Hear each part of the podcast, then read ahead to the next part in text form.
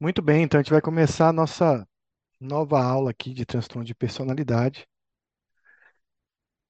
E a gente vai começar com um caso aqui bem interessante, que a gente vai ter que parar para analisar muitas coisas desse caso aqui, para a gente traçar, inclusive, um tratamento e tam- talvez um diagnóstico nesse paciente. Então a história é o seguinte: é um homem de 52 anos que procura atendimento psiquiátrico com queixa de ansiedade e estar no limite. Queixa bem comum, né? Então ele relata o seguinte: Nunca pensei que algum dia estaria sentado aqui. Sempre fui forte e corajoso, mas só vim mesmo porque acho que alguma coisa não vai bem no meu cérebro, com o meu cérebro. Não sou assim, não sou uma pessoa fraca que precisaria de remédios para dar conta da vida. Bom, já tem um impacto nessa fala, né? Já essa fala já diz muito sobre a pessoa, né? De novo, a psiquiatria volta aí para a questão da palavra, de como o paciente articula palavras, ideias. E nesse caso aqui, a gente já tem bastante informação sobre esse paciente, da forma como ele se coloca, da forma que ele se coloca nessa necessidade de realizar uma consulta com o psiquiatra. E vocês conseguem perceber o que nessa fala dele aí?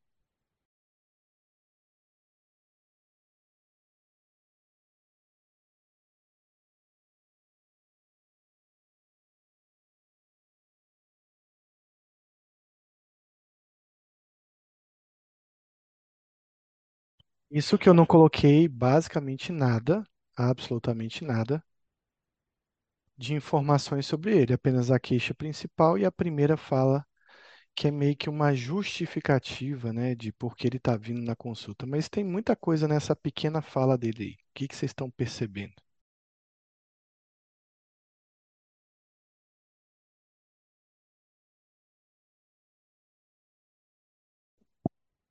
Boa noite, boa noite a todos. Talvez alguma coisa, um sentimento de grandiosidade dele, de não, nunca fui fraco e agora estou aqui é, precisando de remédios para dar conta da vida.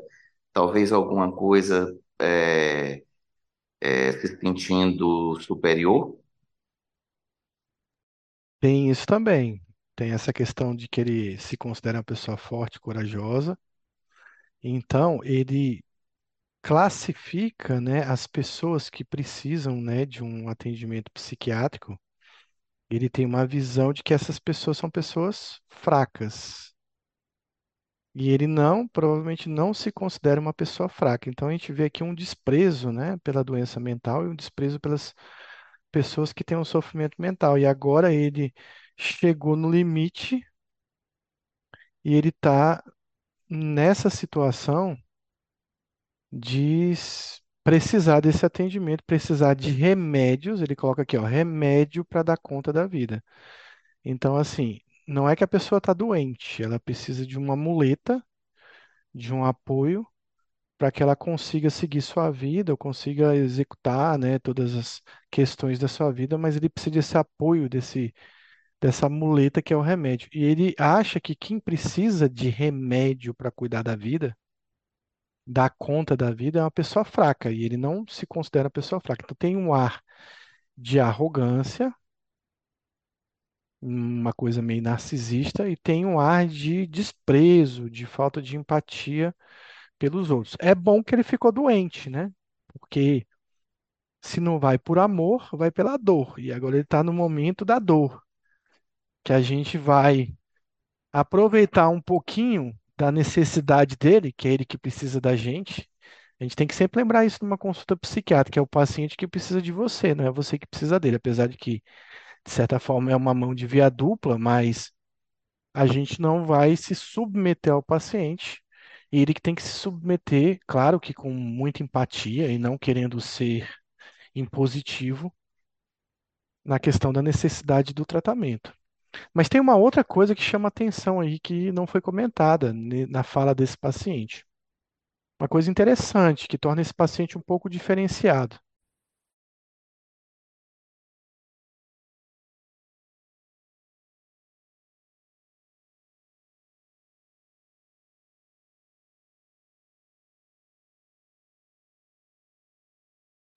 Uma ansiedade extrema associado não, tá na fala dele.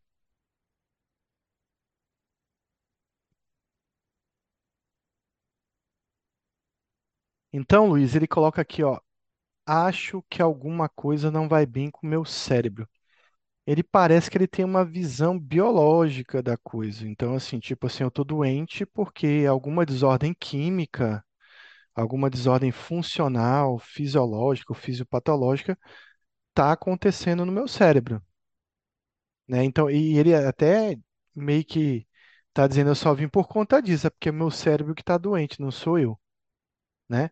Mas ao mesmo tempo que ele justifica, olha, eu só vim porque provavelmente tem alguma coisa errada com o meu cérebro, e ele dá um, um tom biológico para essa questão, né? Estou adoecido, mas não foi porque eu quis, não é da minha personalidade.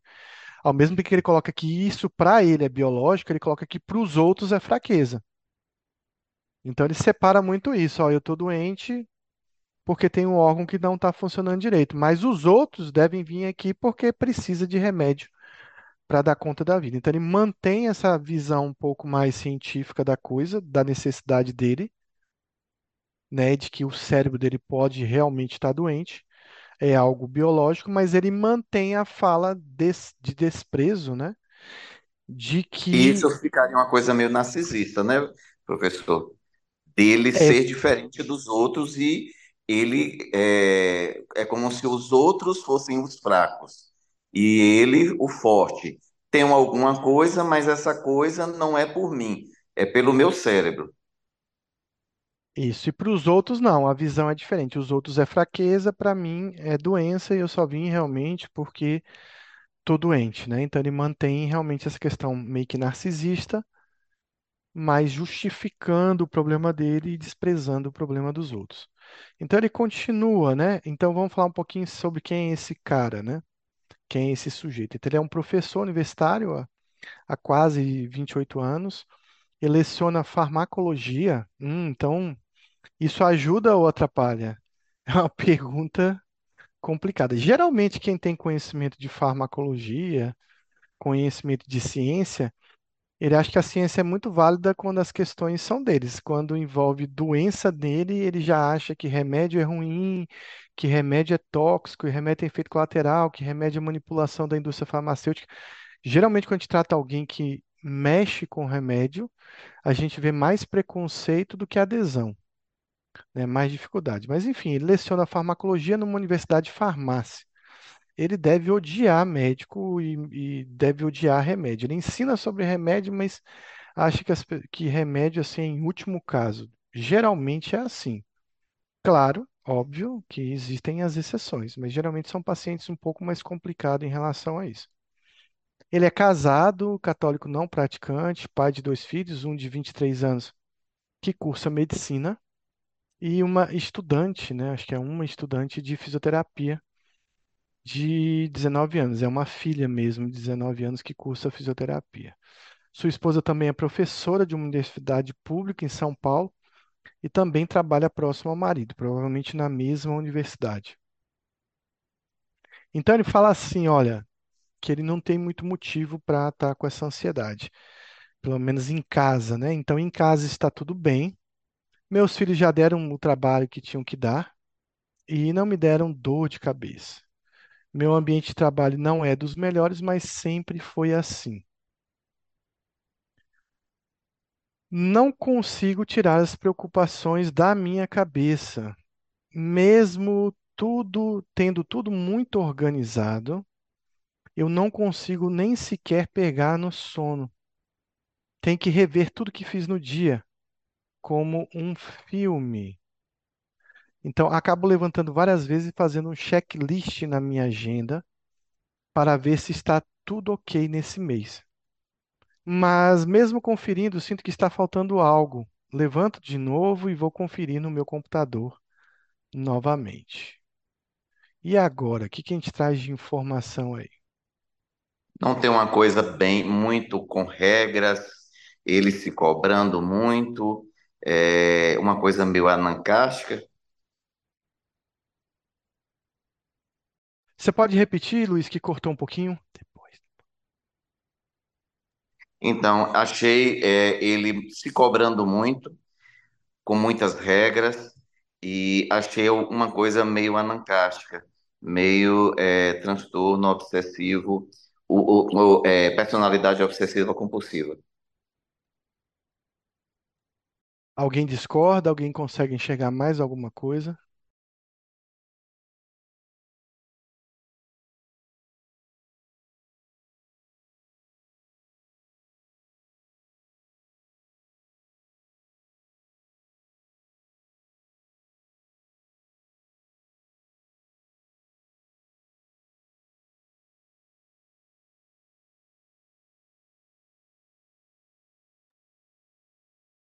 Então, aonde a gente quer chegar é o seguinte: se ele é obsessivo compulsivo, se ele é narcástico, perfeccionista, ele deve ser desde que nasceu, né?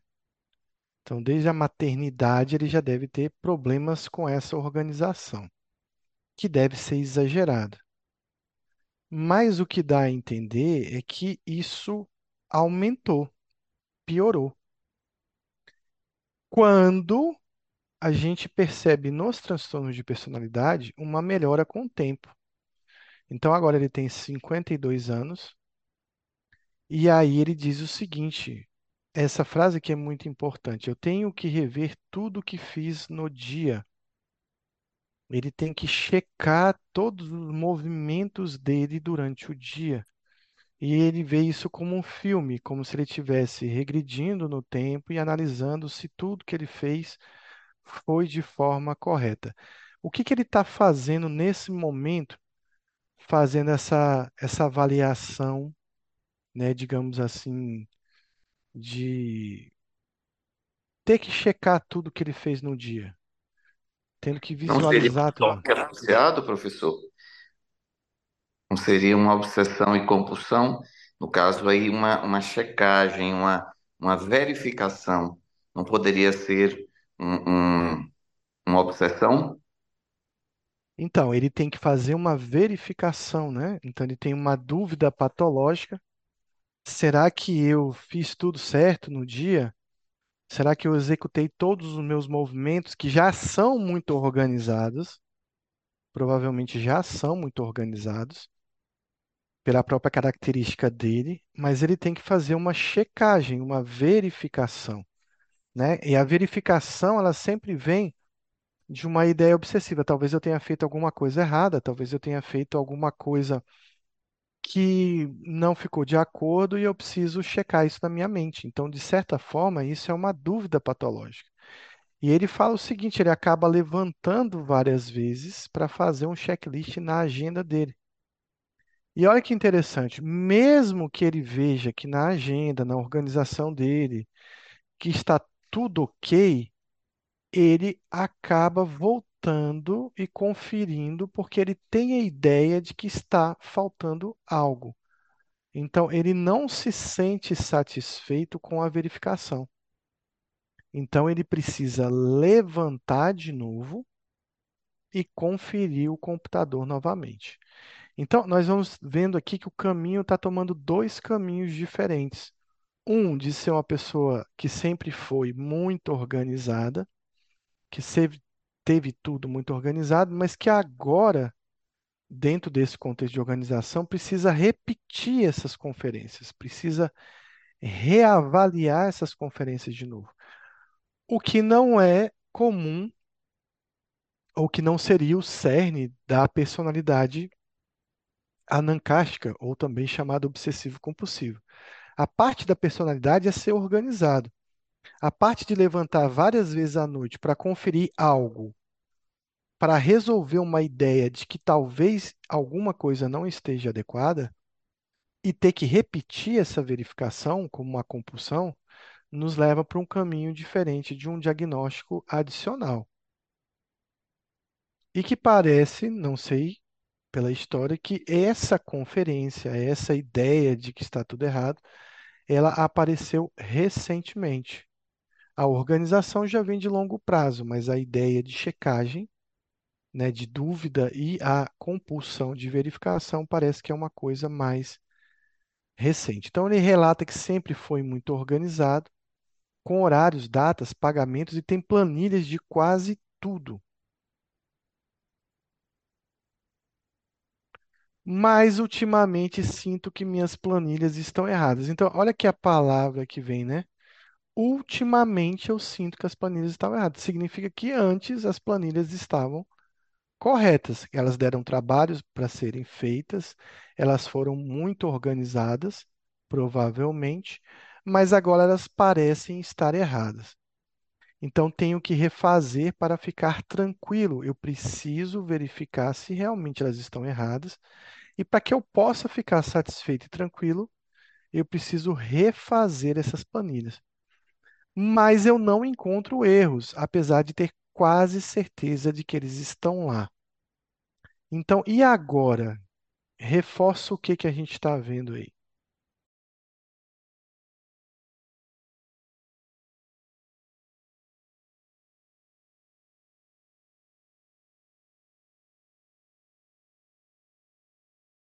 Eu acho que reforça o toque. Então, a gente consegue diferenciar dois aspectos desse indivíduo.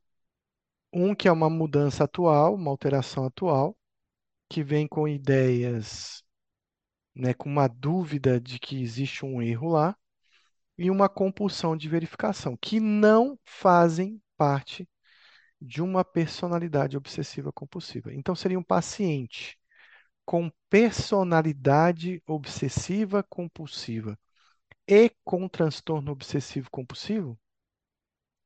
Então, provavelmente esse seria o diagnóstico. Vejam que parece a mesma coisa, mas não é. Uma se refere à organização, outra se refere à dúvida que esse paciente tem. A personalidade vai responder ou não vai responder a determinado remédio, enquanto essa dúvida, essa verificação, provavelmente irá responder a algum tipo de medicação. Também tem se perguntar, se preocupado com catástrofes desde que leu sobre um ataque suicida numa universidade americana. Mando mensagens para meus filhos várias vezes por dia para saber onde estão e se está tudo bem. Antes eu não era assim. Para falar a verdade, eles são tão organizados e independentes que nosso contato era muito pequeno. Minha filha me perguntou se tem alguma coisa, ando muito angustiado. Então, aí de novo, né, não é só uma dúvida em relação à planilha, mas é uma dúvida em relação à condição que os filhos dele, dos filhos dele estão. Será que é um TEPT, não?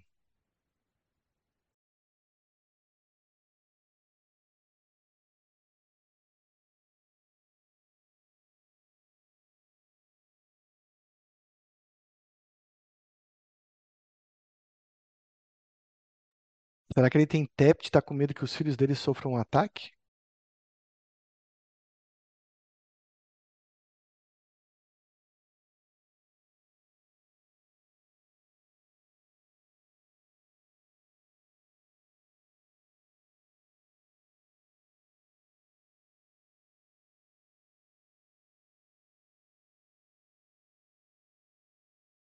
Quando eu falo TEPT, estou falando de transtorno de estresse pós-traumático. Será que ele desenvolveu um transtorno de estresse pós-traumático relacionado a essa notícia aí do, do ataque terrorista, né? Ataque, sei lá, ataque suicida numa universidade, e agora ele está com medo que aconteça de novo? Ele está revivendo isso de novo? A gente poderia classificar assim?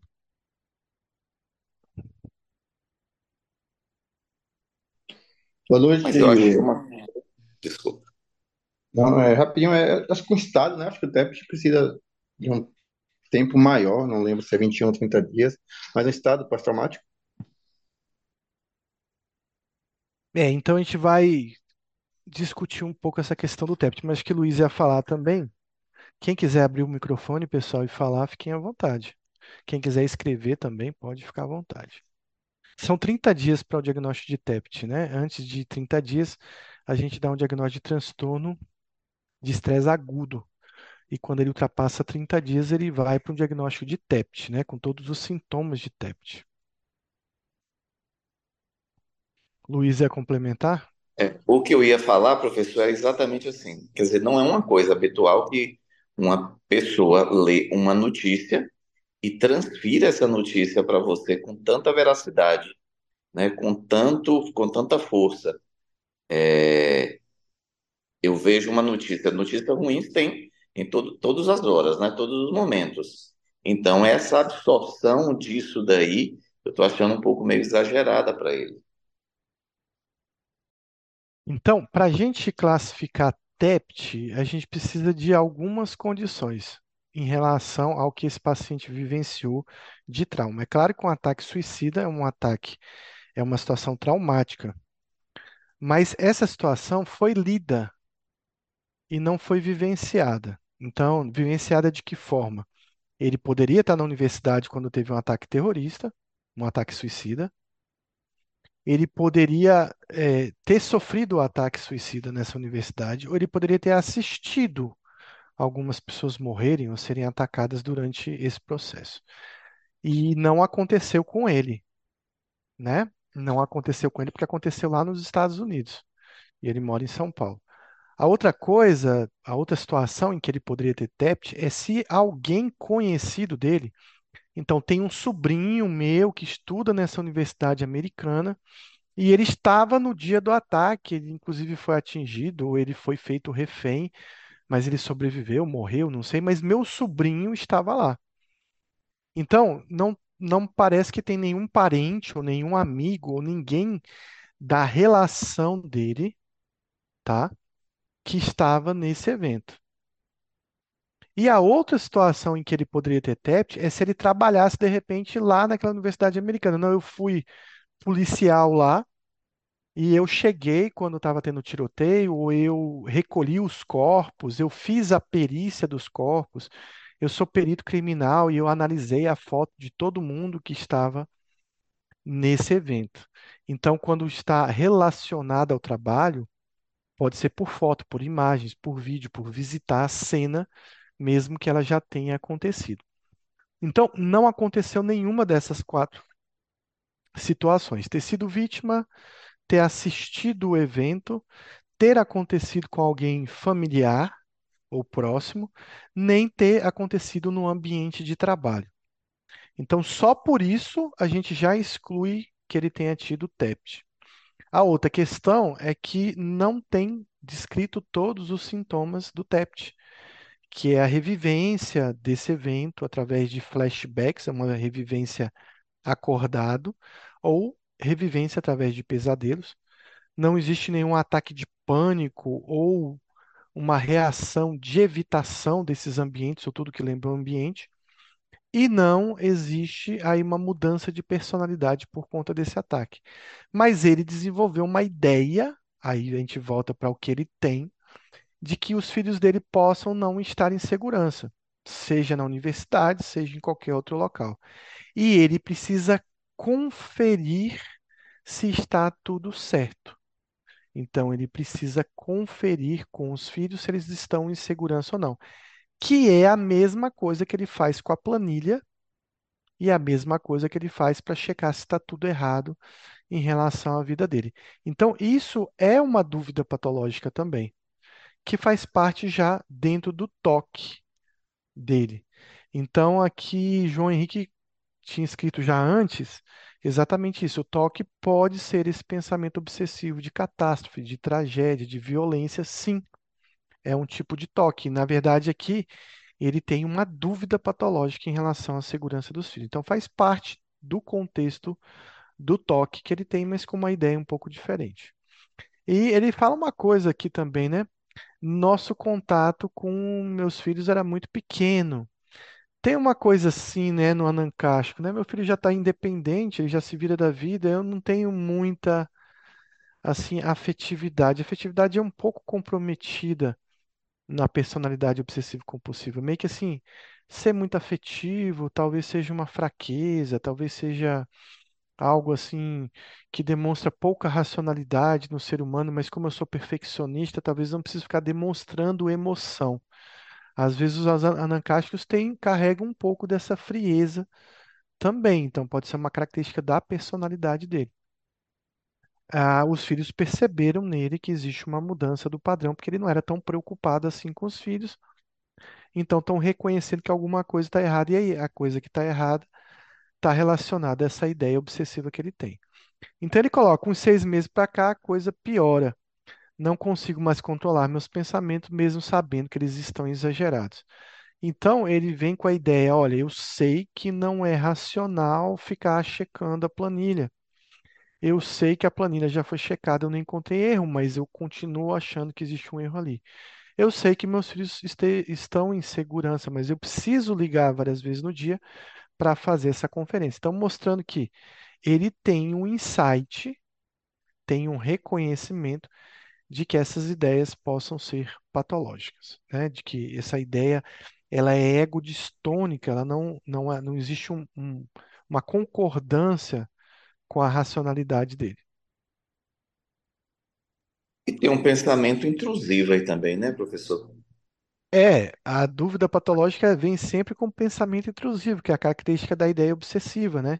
Intrusiva, angustiante, ansiogênica, que existe uma luta interna para afastar essa ideia, repetida, né? Insistente, intrusiva, da qual o paciente muitas vezes utiliza de uma compulsão para tentar resolver aquela ideia, que no caso é uma dúvida. Então, se eu tenho uma dúvida, a única forma de eu resolver essa dúvida se ela me volta ao pensamento com frequência é conferindo se conferindo minha dúvida, ou seja, tirando a minha dúvida. É o que ele está fazendo com as planilhas, com a agenda e o que ele está fazendo com os filhos também. Então ele tem uma fala aqui, ó, trabalho no emprego mais estressante do mundo. Ser professor universitário é muito difícil. E agora eu vou deixar vocês comentarem isso aí.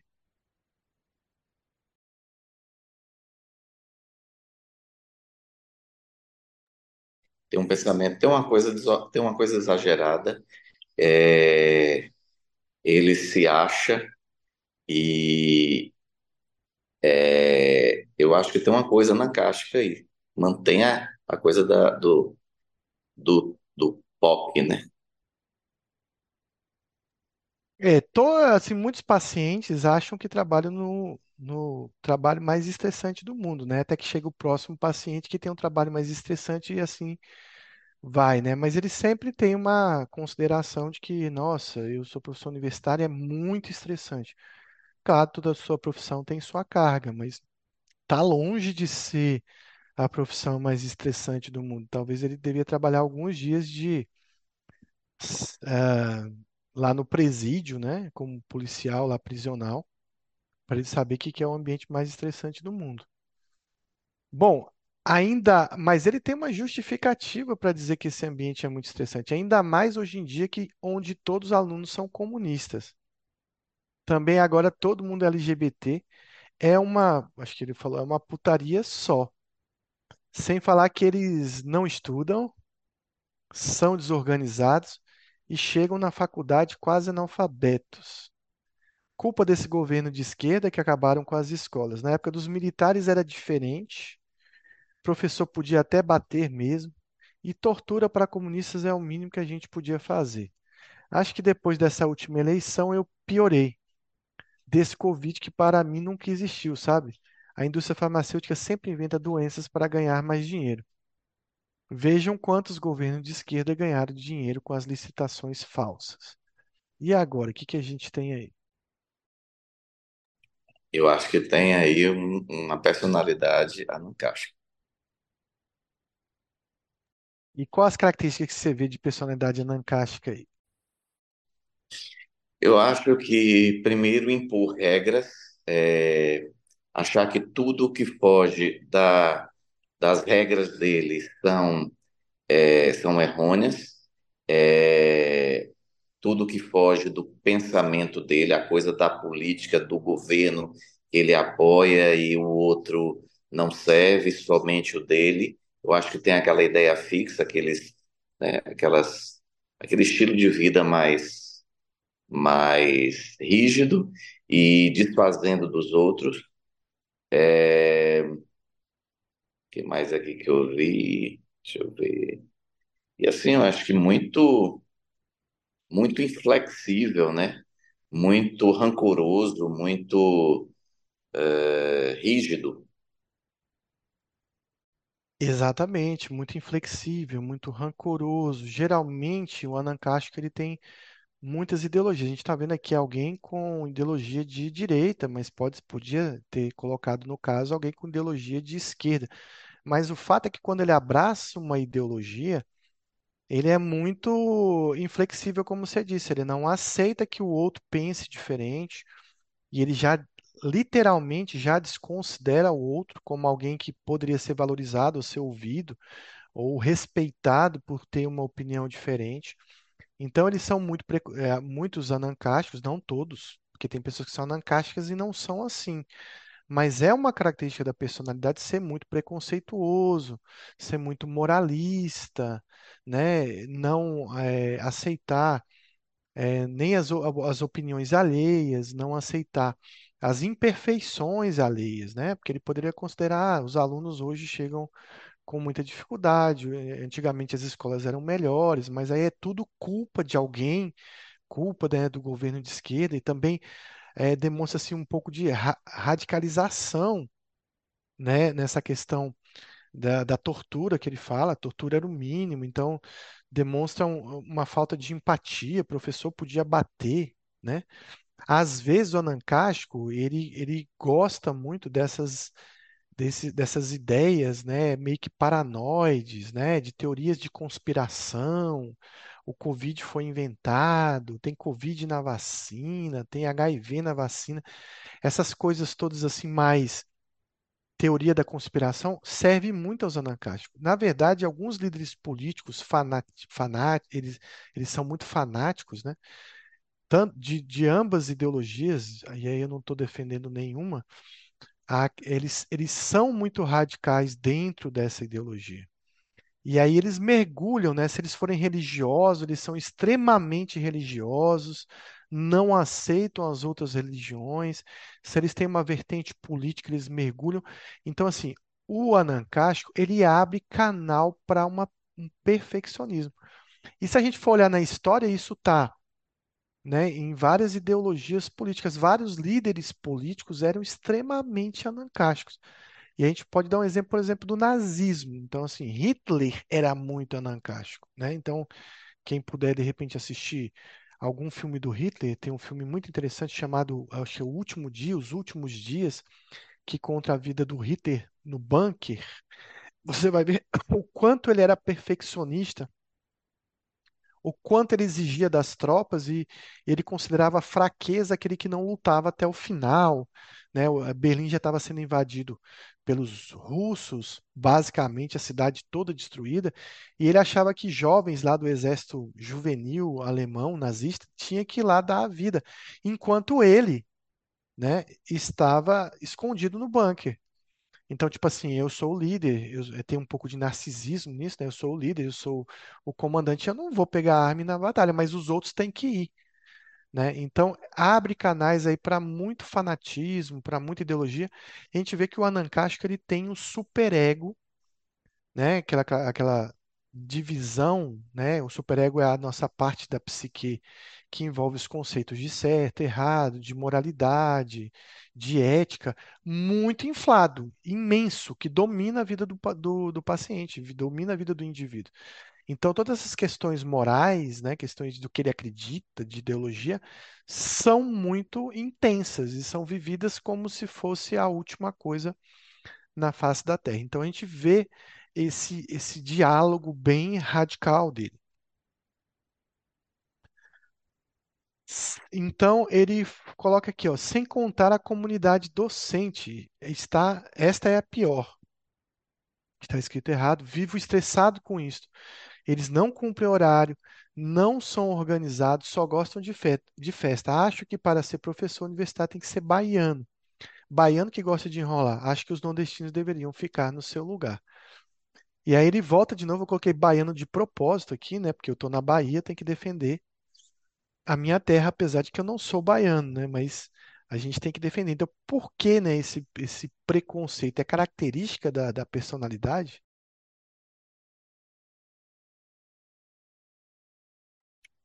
Sim, da, do, do anacástico é bem frequente, né?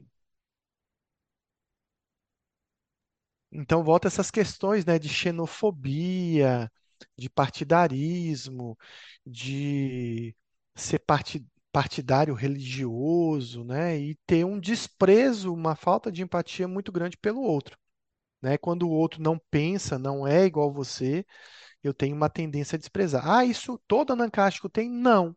Nem todo anancástico tem, nem todo obsessivo compulsivo tem. Tem obsessivos compulsivos que são extremamente organizados, perfeccionistas, sofrem muito com isso, mas são pessoas muito legais, que nem são tão preconceituosos assim. Mas se ele for religioso, ele é religioso extremo. Geralmente ele tem algumas questões assim de mergulhar em algumas ideologias, mas às vezes nem demonstra ou não ou são mais leves nesse aspecto. Mas aqui a gente está vendo um anancástico bem clássico, né? Um anancástico bem chato, bem rigoroso e inflexível. Então, após a primeira consulta, é solicitada uma conversa com sua esposa, né? Vamos chamar aqui um parente desse cara aí para a gente, né, de repente tirar mais algumas informações. M fica a princípio, e, e olha, é, como isso é importante, a gente tem informações colaterais. Eu vou trazer um caso para vocês na semana que vem que eu acabei de atender no consultório, foi, acho que foi meu último paciente. Pensa numa consulta legal, assim, legal do ponto de vista psicopatológico. Então, porque são dois diagnósticos diferentes, né? O paciente entrou contando uma história, quando a esposa dele entrou, eu rasguei a receita que eu já tinha feito para ele, porque mudou completamente a história da entrevista. Eu vou trazer esse caso semana que vem que eu achei muito interessante. Então, Amy fica a princípio desconfiado, mas aceita que ela venha. É prescrito um ansiolítico, ele faz muitas perguntas sobre a medicação, lógico, ele é professor de farmacologia, ele deve estar ali muito injuriado, digamos, de, contrariado, né, de estar fazendo a consulta com o psiquiatra e precisar de remédio para dar conta da vida. Mas com muita conversa, ele, ele aceita tentar pelo menos o uso da medicação para ver se ele tem uma melhora. Né? Mas a gente quer informações colaterais. É, tem uma informação nessa, nesse texto aqui sobre essa questão da desconfiança de chamar a esposa. Vocês acham que é comum no anancástico ser desconfiado? Sim, eu acho que o anacárquico tem a desconfiança. Primeiro que ele acredita só nele, né? Ele acha que ele é o correto, ele acha que a razão é dele e ele desconfia. Eu acho que a desconfiança é uma característica também do anancástico. Exatamente. A gente viu várias personalidades, né, durante esses diálogos sobre personalidade que também têm características de desconfiança. O narcisista, o borderline, o paranoide, que é o clássico desconfiado, o esquizotípico, o antissocial, que são personalidades que carregam muitas vezes a desconfiança como um dos seus elementos, né? Então, a esposa de Amy vem à consulta acompanhada da filha, que relata que o mesmo é muito organizado, um perfeccionismo sem fim. E isto sempre foi muito exigido de todos, principalmente dos filhos. Meu filho sempre se vestiu como o pai e sempre manteve as mesmas ideologias passadas por ele. Então, M briga muito nas reuniões do colegiado lá na universidade, às vezes por organização dos temas, por pequenos atrasos e não tolera perguntas idiotas. Aí vai ser um momento que ele vai ser ríspido, rancoroso e irônico, né? Então sempre é ríspido, ríspido com esses questionamentos.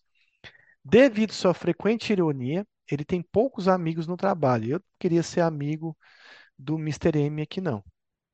Sinceramente, teria pouco a aprender com ele. Talvez até aprender a lidar com o anancástico, porque às vezes a gente tem muito isso, né?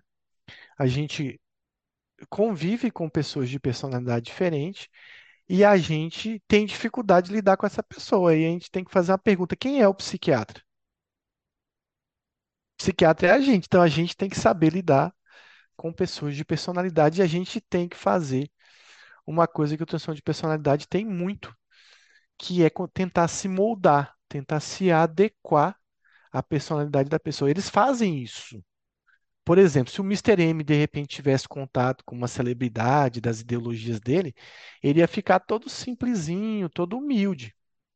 Então ele só faz isso lá no meio de trabalho porque ele não pode ser demitido. A universidade é pública então ele fala o que ele quiser. Mas se ele fosse um anancástico numa universidade particular, com certeza ele ia medir um pouco mais a ironia dele, com certeza ele ia ser menos ríspido e com certeza ele ia tentar ter mais amigos na faculdade. Como ele está com emprego garantido, ele não precisa fazer essa adequação. Ele pode ser quem ele é. E ele é bem anancástico. Mas se fosse numa situação diferente, talvez ele teria essa plasticidade, que é uma, um termo que a gente usa muito na, na no transtorno de personalidade. O paciente, o paciente ter uma plasticidade, ele se adequar ao meio que ele está vivendo para disfarçar alguns contextos da personalidade dele. Algumas personalidades, o paciente tem dificuldade de lidar com essa plasticidade. Vocês conhecem algum que tem bastante dificuldade de ser plástico, assim, de ser, de se adequar?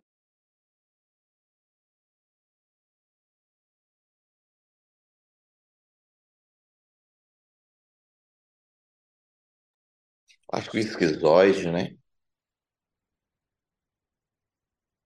É, o esquizóide é o que Esquizotípico. me... o esquizóide, esquizotípico é o que menos liga para crítica, né? Ele não tá nem aí para o que você pensa dele, ele não faz questão nenhuma que você goste dele. É um problema seu, ele não vai, o esquizóide não vai entrar em embate com você, porque ele não está a fim de conversar com você. E o esquizotípico, ele não tá nem aí para o que você pensa, talvez até ele entre em embate com você, mas ele não vai mudar a opinião dele por conta do meio. E nós temos outras personalidades em onde o paciente vira um camaleão dentro do ambiente. Quais são essas? O antissocial, para benefício próprio, eu acho que ele se muda muito. É, talvez o dependente, né? Também ele vai se amoldar para não perder ali a, a pessoa que ele se acha. Ele acha que tá, que tá, que, que é o porto seguro dele. O narcisista, talvez, assim, para, sei lá, para para se autopromover, também eu acho que ele se muda, principalmente quando conhece alguém que ele possa invejar, né? Talvez. Quando ele conhece alguém superior, né? Mas tem uma personalidade que também, às vezes, tenta se adequar àquele ambiente e tal. O histriônico também faz muito isso, né? Então, a depender da situação, o histriônico dá uma murchada, ele fica muito simpático, ele tenta ser amigo de todo mundo, ele tenta ser íntimo de todo mundo. Então, o que ele sentir do outro lá, ele pode também tentar se adequar.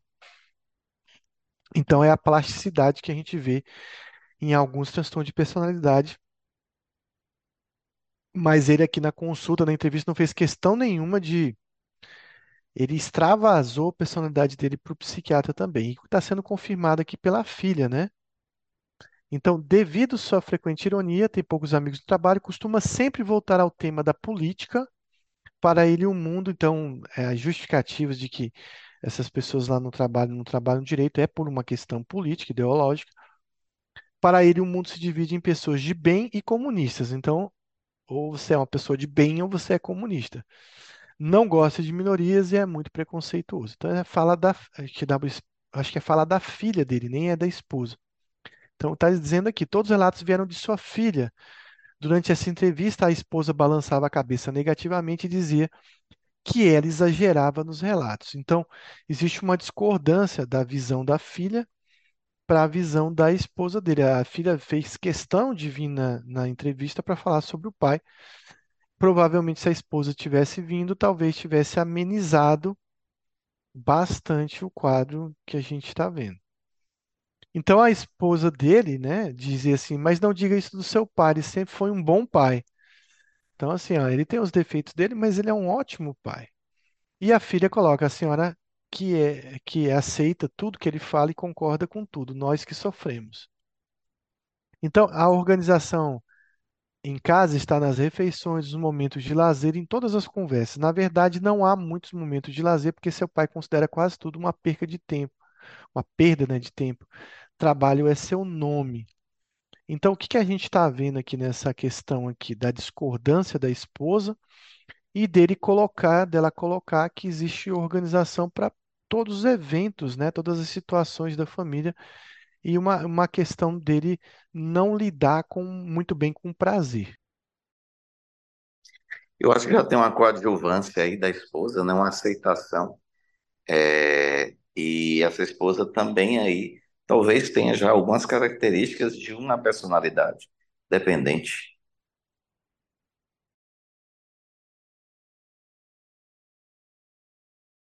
Então, assim, eu não vi o final, mas acho que você disse que ela tem algumas características de dependência, né? Pode ser que sim. Ela não consegue enxergar, né, alguns aspectos da característica da personalidade dele. E por que que ela concorda tanto com ele e acha que não é tão def- defeituoso assim, né? Talvez por uma dependência que ela tem. Então, ele não aceita. E tem essa questão do Anankash de ter uma relação com o trabalho de dedicação extrema, achando que pessoas que estão de folga, pessoas que estão se divertindo, são pessoas que estão perdendo tempo, são pessoas que estão deixando de trabalhar. Então, ele tem uma péssima relação com o prazer, né? Ele acha que certas diversões são distrações, né, no ser humano que deveriam ser evitadas, né? Então, o trabalho acaba sendo muitas vezes o cerne, né, o centro da vida dele. Então, ele não aceita discordância e críticas, ele gosta, aí a filha diz assim, ele gosta de ser chato.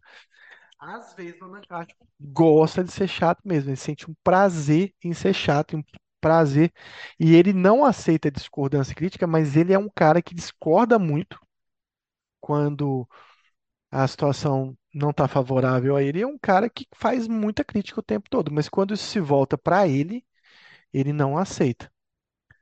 Quando o contrário, né, a filha dizendo, ele diz: cuidado para não virar uma dessas feministas comunistas. Então ele sempre está dizendo para os outros: ó, você fez errado, você é comunista, você fez errado, você é de esquerda. Então ele fala isso para a filha, é, que o livre pensar dela pode ser uma característica de fraqueza que ela tenha em relação a isso. Tudo que faz é com muita perfeição, mas o que o torna narcisista. Todos são incompetentes, odeia delegar funções. É uma outra característica do anancástico, né? Delegar funções, ele acha que as pessoas ao seu redor não vão fazer tão bem feito, com tanta perfeição. Então ele prefere fazer até que pedir ajuda e se decepcionar. Muitas vezes isso sobrecarrega a vida dele em relação ao que ele tem que fazer. Nos últimos meses, sua preocupação com limpeza e organização piorou e sempre acha que os filhos vão sofrer um atentado. Então, além daquela conferência que ele tem, da verificação das agendas, das planilhas, da violência que os filhos podem sofrer, que a gente classificou como toque, a gente tem ainda aí que ele também tem algumas obsessões relacionadas à limpeza e simetria, organização também. Ele já poderia ter tido uma organização e simetria antes, mas que não era toque, mas que ou uma mania de limpeza que não era toque, não tinha que verificar várias vezes, arrumar várias vezes, e agora parece que se intensificou, porque ele está desenvolvendo um transtorno obsessivo compulsivo também. Então a mãe discorda, a mãe dela, né? Ele trabalha demais para conseguir tudo. Quem não ficaria estressado? Segundo a filha, sua mãe nunca discordou do pai em nada. Ela é funcionária dele, faz tudo que ele quer. Mas se justifica, mulher, ela se justifica, né? Mulher tem que fazer tudo pelo marido e família. Foi assim que eu fui criada. Então ela se casou jovem com M e nunca teve outros relacionamentos. Então o que que vocês estão percebendo aí nessa história?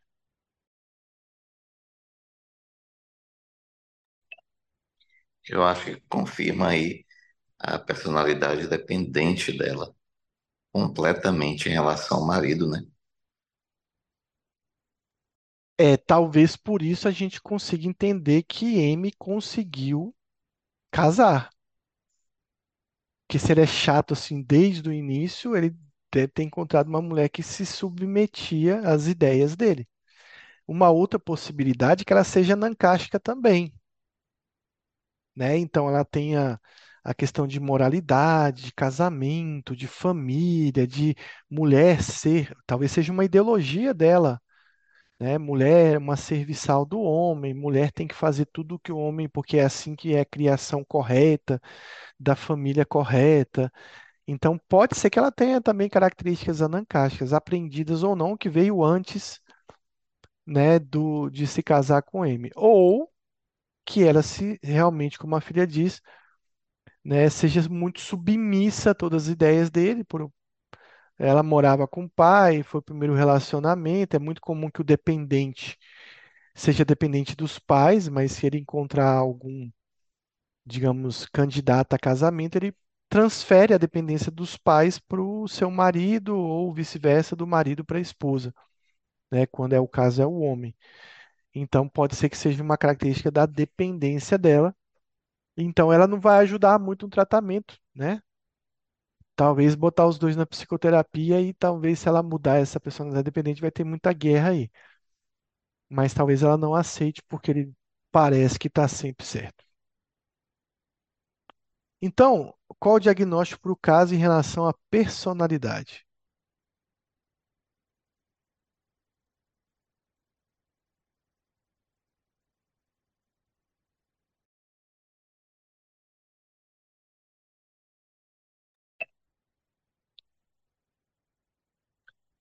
Eu acho que nenhuma dessas, professor. É, eu também acho que nenhuma dessas aqui. Não sei se tinha uma história anterior que era uma pegadinha, mas nenhuma dessas aqui. É, a gente poderia então traçar aqui né? O que esse paciente, acho que era uma história antiga, por isso que saiu essa pergunta. O que que a gente teria de diagnóstico para esse paciente? E o que a gente poderia fazer de tratamento para ele? Então, acho que diagnóstico a gente podia fazer nessa questão do, do eixo 1 que a gente fazia no DSM-4. Então, ele tem TAG, ficou na dúvida aí, parece que as preocupações estão relacionadas às ideias obsessivas, então eu acho que ele não tem TAG. Mas o que a gente vê é que ele tem um transtorno obsessivo compulsivo que parece que começou recentemente, o que não é comum, né? Pela sua idade. No eixo 2, que diz respeito às personalidades, a gente vê que ele tem uma personalidade obsessiva compulsiva, também chamado de anancástico, ou pode ser que ele também tenha traços narcisistas. E se a gente for a fundo, pode ser que a gente descubra que ele é muito desconfiado, talvez ele tenha traços paranoides. Mas isso são suposições. O que a gente vê mesmo assim, né, que explica talvez todas as, as alterações é uma personalidade obsessiva compulsiva, uma personalidade anancástica. Ele não tem nenhum problema de saúde, então é nada de, de nota em relação à saúde dele. Ah, ele não tem nenhum estressor evidente, né? Ele diz que ser professor universitário é estressor evidente, mas não parece ter um estressor evidente. Ele está com um comprometimento importante aí das suas funções. A gente tem o GAP aí, que é uma, uma escala de avaliação, uma pontuação de 0 a 100 de quanto de funcionalidade que esse paciente mantém.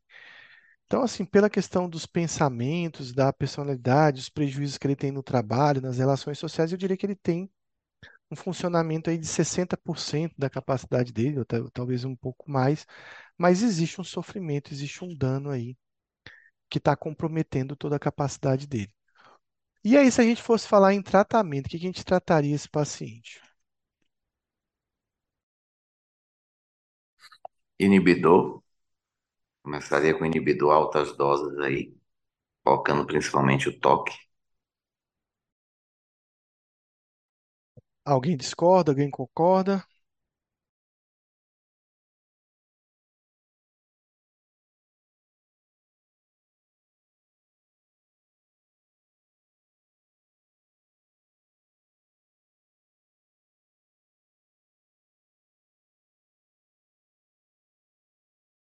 O que que a gente tem que decidir quando o paciente tem várias comorbidades ou quando ele tem um transtorno de personalidade associada a alguma comorbidade?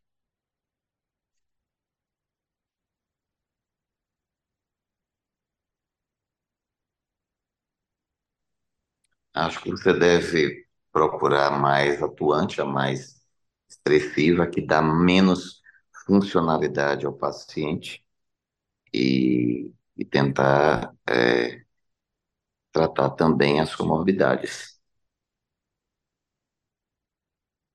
A mais atuante, a mais grave, você fala? Acho que ela é a mais prejudicial ao paciente, a mais limitante funcionalmente ao paciente. É, então a gente tem que fazer uma escolha pela gravidade, né, da doença, a doença que está tendo mais comprometimento do paciente, mas também a gente tem que fazer uma escolha entre a doença que pode ter mais tratamento, né? A doença que. Acho ficou baixo aqui o volume, vou repetir. A gente, quando vai escolher o que tratar primeiro, a gente escolhe pela gravidade. Então, o que é mais grave, se o paciente está com uma psicose, né? Eu vou tratar primeiro a psicose, eu vou tentar ver como alvos principais o que é mais grave, né? O que traz mais comprometimento, mas também dentro dessa escolha, eu tenho que tratar aquilo que tem mais evidência, mais tratamento estabelecido. Então, por exemplo, vou dar um exemplo nisso, né? A gente já comentou isso num caso anterior, né? Que o paciente ele tinha tricotilomania, toque e skin picking. Eu não sei se vocês se lembram desse caso, mas era um paciente que tinha as três coisas. Então, assim, olhando esses três diagnósticos, o que eu vou tratar? Toque. Eu vou tratar o toque. Por que que eu vou tratar o toque? Porque é o que eu tenho mais evidência de resposta. É o que eu tenho mais tratamento estabelecido, onde eu sei que os remédios vão funcionar melhor. Tricotilomania tem tratamento farmacológico? Tem. Skin Peak tem, mas não tem tanta evidência como o tratamento do toque. Então eu Não miro o foi tão toque, estudado, né? não foi tão estudado, tão estabelecido o tratamento. E acaba que o tratamento do toque, ele atingia também o skin peak e a tricotilomania. Então, assim, muitos remédios que eu trato o toque acabam tratando a tricotilomania, tra- tratando skin peak. Então, assim, tentando mirar como no alvo o toque, eu acabava, de certa forma, tratando um pouco as outras duas comorbidades. Então, eu miro no toque, trato o toque, vejo o que que os outras, as outras patologias vão melhorar, né? Ver se eu tento usar um remédio que possa atingir os três, mas visando o tratamento principal, que é do toque. Então, aqui nele, nesse paciente, o nosso alvo é o toque. A personalidade, o tratamento de um transtorno de personalidade, depende muito de psicoterapia. É claro que algumas personalidades têm alguma, alguma resposta à medicação, mas eu preciso que esse paciente mude o padrão de pensar que ele tem para que eu possa ter uma mudança. E tratando o toque, eu provavelmente posso amenizar alguns sintomas da personalidade, né? Eu posso tirar um pouco dessa dele ser rancoroso, irônico, meio amargo, meio que assim um humor disfórico, depressivo, coisa que às vezes um distímico tem, né? Às vezes com antidepressivo eu consigo tratar alguns sintomas do anancastro.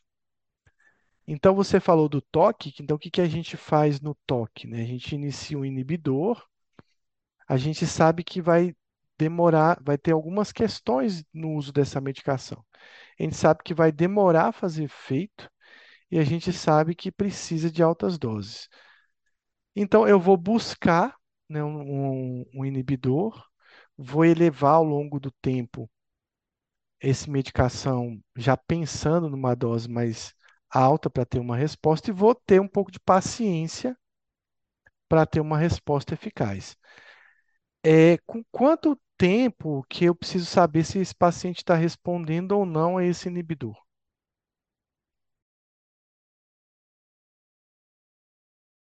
É um tempo maior, né? Se eu não me engano, quatro meses. Então, assim, o paciente não respondeu nada, nada, absolutamente nada. Com que, com que tempo que eu vou pensar assim, poxa, eu acho que eu vou trocar de inibidor?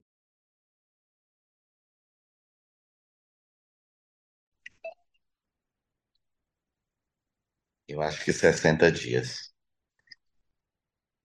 Eu acho que 60 dias, mas eu acho que no toque essa resposta é mais lentificada, então eu acho que você precisa de um pouco mais de paciência. Então, o João Henrique também acha que são 60 dias.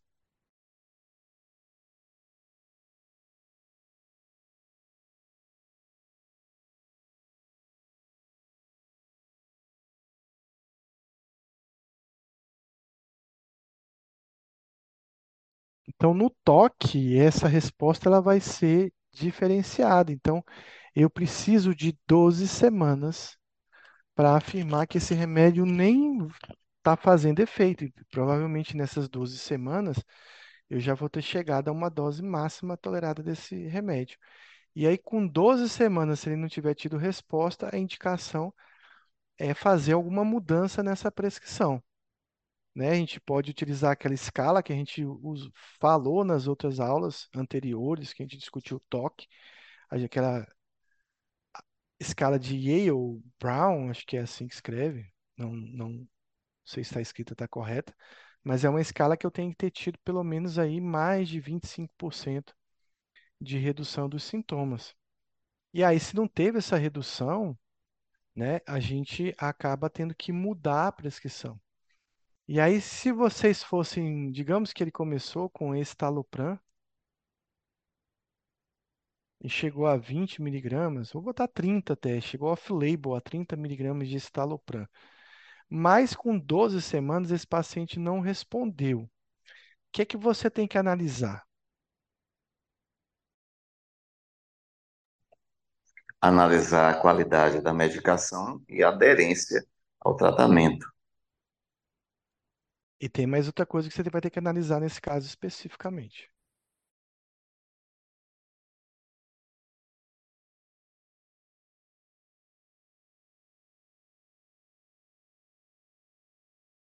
Uso de substância?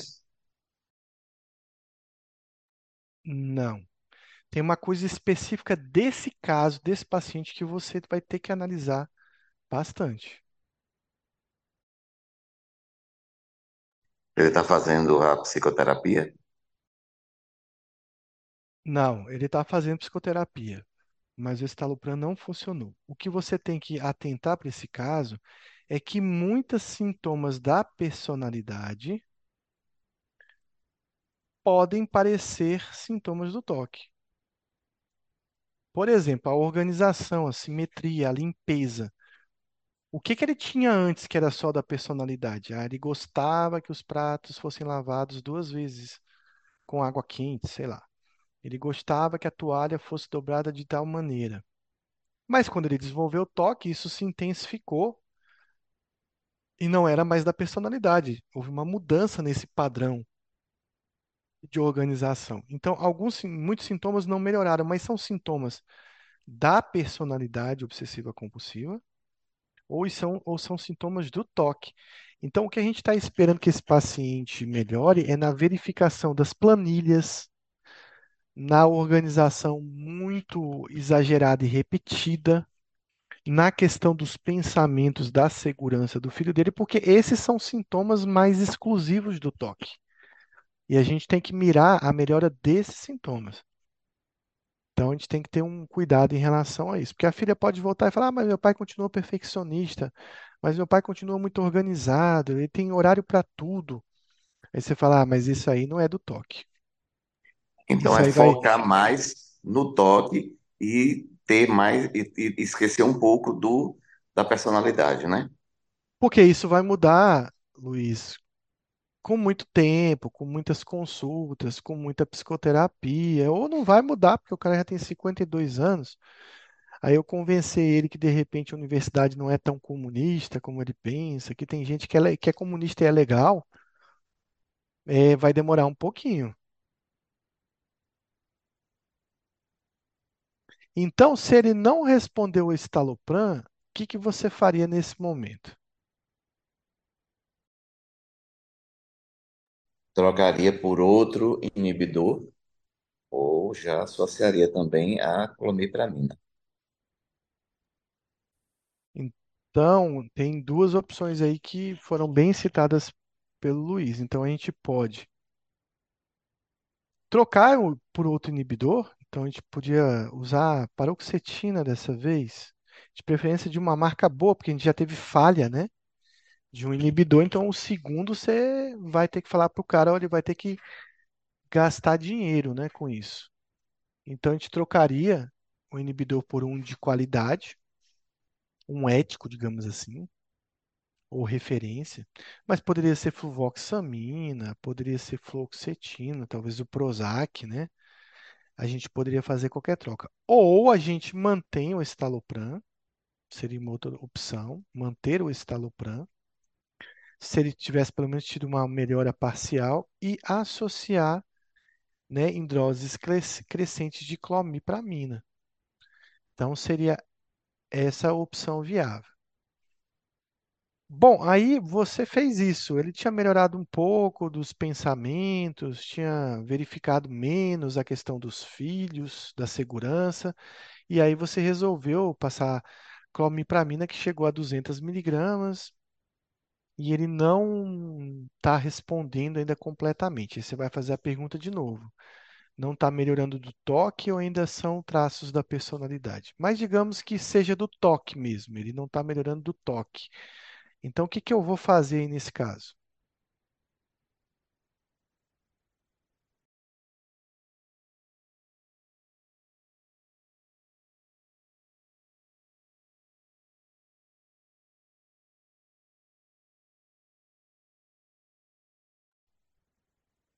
SCT, professor? Não, ET toque não vai responder esse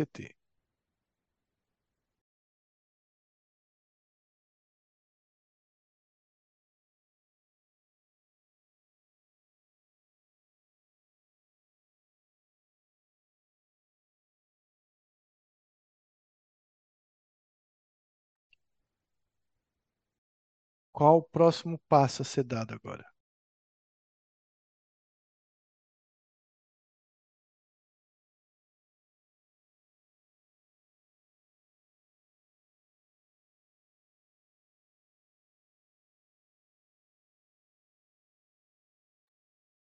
Então, João Henrique colocou aqui, a gente tem que agora não é mais associar, a gente tem que potencializar esse tratamento. E a medicação que vem agora para potencializar é um antipsicótico. Com certeza o antipsicótico vai ajudar. E talvez o antipsicótico ajude a amenizar algumas características dessa personalidade. Talvez ele fique menos paranoide com essa ideia aí, essa ideologia política. Ele tenha menos essa- essas teorias de conspiração. Talvez até melhore um pouco alguns sintomas já aí pensando na personalidade. É claro que o estalopram, a clomipramina também pode quebrar um pouco isso. Mas talvez o antipsicótico viria também para quebrar um pouco dos traços da personalidade, dessa desconfiança que ele tem, vai dar uma, uma mexida nessa rigidez dele. E aí, pensando aí, indo pelo lado que João Henrique falou, é qual antipsicótico seria de escolha aqui para ele?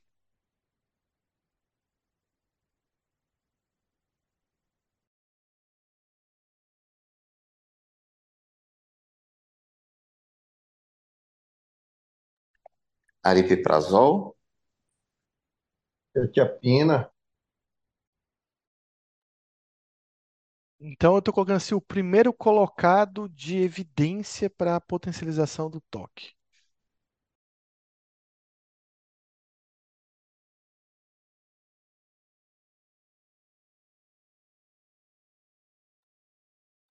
Então o Oscar vai para risperidona. De todos os antipsicóticos, o mais estudado, com mais resposta no toque é a risperidona. Ah, mas ele, sei lá, ele faz professor de farmácia. Se eu passar uma risperidona, ele vai achar que eu tô achando que ele é esquizofrênico, ele vai ler a bula. A risperidona é mais rígida um pouco na bula, né? Então talvez eu escolha um antipsicótico que ele leia lá que pode ser para insônia, que pode ser para doença bipolar, sei lá, para alguma coisa assim de humor, para efeito antidepressivo. Talvez a gente encontre outros atípicos que sejam mais leves e que também funcionam no toque. Então a gente vê aí a quetiapina, a olanzapina, vocês citaram aripiprazol, ziprasidona, lura- lurazidona, que são outros antipsicóticos que podem funcionar também.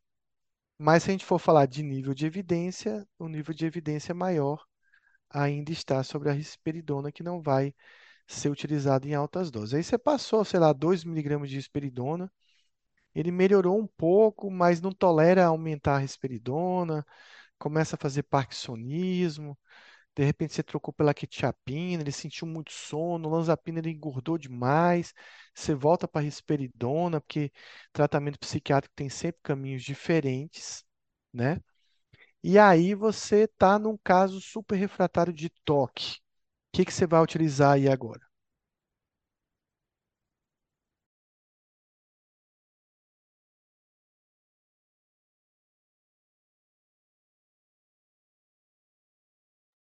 Então, João Henrique colocou lítio. Não, porque assim, só se ele tiver depressão associada, ideação suicida, o lítio poderia ser útil. Clozapina, Clozapina está dentro dos antipsicóticos, poderia ser utilizado, mas está dentro da potencialização com antipsicóticos.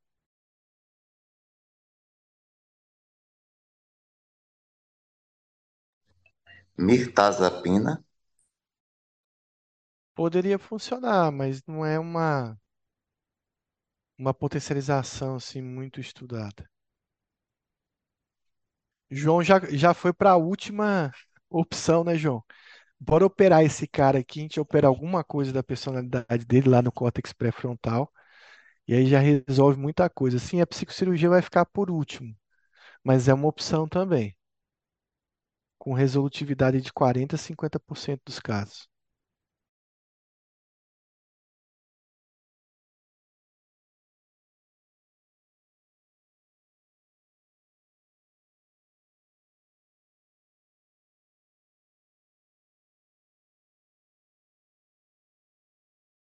Então agora é hora de pensar em dois remédios que foram bem estudados no toque, pode ajudar bastante. É claro que associar trazodona, mirtazapina pode ajudar em algum aspecto, mas existem outras potencializações mais assim, fora do eixo, digamos assim, que pode melhorar o toque.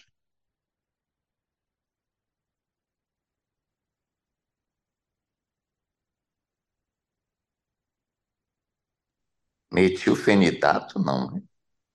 Não, pode inclusive piorar da tiques. Exatamente. Toque é associado a tiques em 25% dos pacientes. De repente dá uma piorada nele com metilfenidato.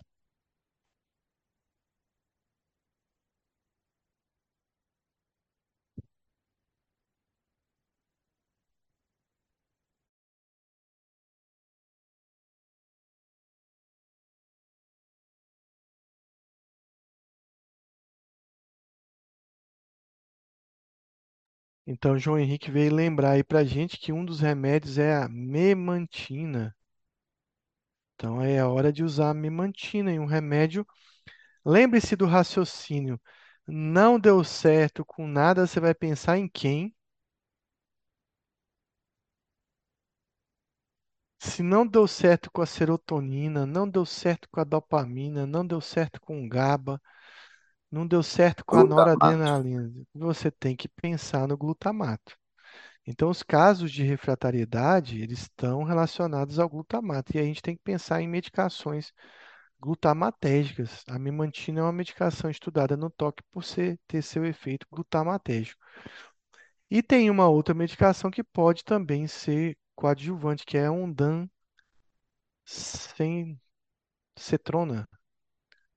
É isso assim que escreve, Luiz? Você que faz muita anestesia com ondansetrona. Então, que também. Ondansetrona. Hã? Ondansetrona. É, tá certo então aqui. Então, que tem um efeito no 5HT3C, se eu não me engano. Esse é o receptor que também pode colaborar aí no efeito do toque, tá? A mitrazapina também tem um efeito parecido com o dancetrona em relação a esse receptor, então também poderia ser um remédio útil.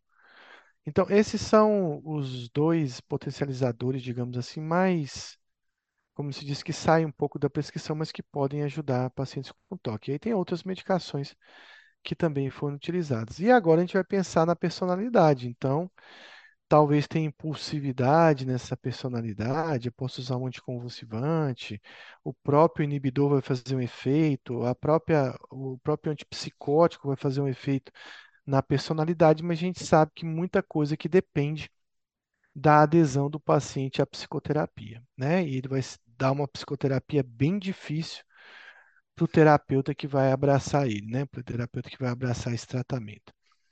Temos dúvidas aqui nessa revisão aqui do toque?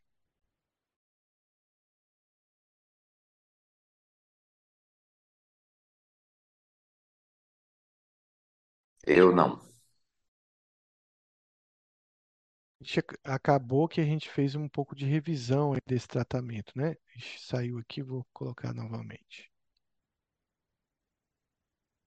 Bom, então seria basicamente o tratamento que a gente instituir, né? Então a gente vai ver que transtorno obsessivo compulsivo não é personalidade obsessiva, mas os dois podem caminhar juntos e a gente tem que saber diferenciar o que é um, né, o que é outro, né, já que eles têm algumas semelhanças, mas ah, não são iguais. E a personalidade obsessiva compulsiva, ela também é chamada de personalidade anancástica. Às vezes eu até gosto mais de usar esse termo anancástico, e parece que o DSM não gosta tanto dele, para a pessoa não confundir com toque, até eu mesmo não confundir com toque, né? Uma personalidade não é toque. Então, a gente tem nesse paciente um padrão difuso de preocupação. Isso, preocupação já é a palavra que está dizendo ansiedade. O paciente anancástico é um paciente, de certa forma, ansioso. Mas qual é a preocupação dele? Com ordem e perfeccionismo. É um paciente muito perfeccionista. E o que que ele vai se utilizar para ter essa ordem e perfeccionismo? Ele vai deixar de ter flexibilidade, ele vai deixar de ter abertura. A gente viu que esse cara não tem abertura nenhuma para discutir coisa nenhuma na vida, e ele vai ter uma busca por eficiência, por ser muito eficiente, né, de forma muito exagerada. Olha, de certa forma, algumas características do anancástico são boas. Ser, ter ordem, ser organizado, ser flexível e inflexível quando necessário. É, ter eficiência é bom, mas aqui é um paciente que não consegue lidar com essas questões se não for de forma extrema, o que torna ele um paciente problemático. E esses, essa, perfe... essa busca por perfeição, ela ocorre em, em vários contextos, a gente vai, mas precisa estar presente em quatro contextos para que eu dê o diagnóstico. Então, o primeiro deles é que ele é preocupado com detalhes. Então, qualquer detalhe e qualquer falha nesse detalhe vai incomodar ele demais. E muitas vezes eh, o paciente se atém tanto aos detalhes que ele perde muito tempo. Então, quando ele está fazendo um trabalho, exemplo, ele está fazendo doutorado, ele vai ter tanto detalhe nas normas da BNT que ele vai perder tempo na escrita do seu trabalho ou na correção ortográfica. E aí, o que que ele vai ter? Ele é um paciente que tem uma tendência a atrasos, né? Porque isso vai ocupar o tempo dele e vai comprometer a eficácia dele. Olha que interessante, ele é preocupado com eficácia, mas ao mesmo tempo ele tem um, uma- um outro detalhe, né? Uma outra característica que compromete a eficácia. Então, ele vai gastar mais tempo e o que que ele vai fazer? Ele vai consumir tempo de descanso e tempo de lazer para conseguir concluir o seu trabalho. Então, ele vai sacrificar muito o tempo dele. E às vezes ele é perfeccionista, ele se atém aos detalhes, mas por conta de ter que entregar alguma coisa num determinado prazo, essa coisa pode vir com alguns defeitos, porque ele perdeu tempo e não se debruçou sobre o essencial. Então, isso também pode acontecer numa prova, num trabalho que ele vai trazer, que vai trazer erros justamente por conta disso. Então, ele se preocupa muito mais com a capa do trabalho, com a biografia, do que com a essência do trabalho em si, muitas vezes. E ele é E ele preocupado com. sofre com essa, essa falta de cumprimento de tempo, de prazo. Ele Isso parece que ele. ele parece que não consegue perceber que ele é o culpado disso. Então, o que que vai. Vixe, voltei aqui sem querer. O que que vai acontecer com ele? Ele sempre vai achar que o tempo que foi dado foi um tempo errado. Então, ele vai achar que ele foi injustiçado.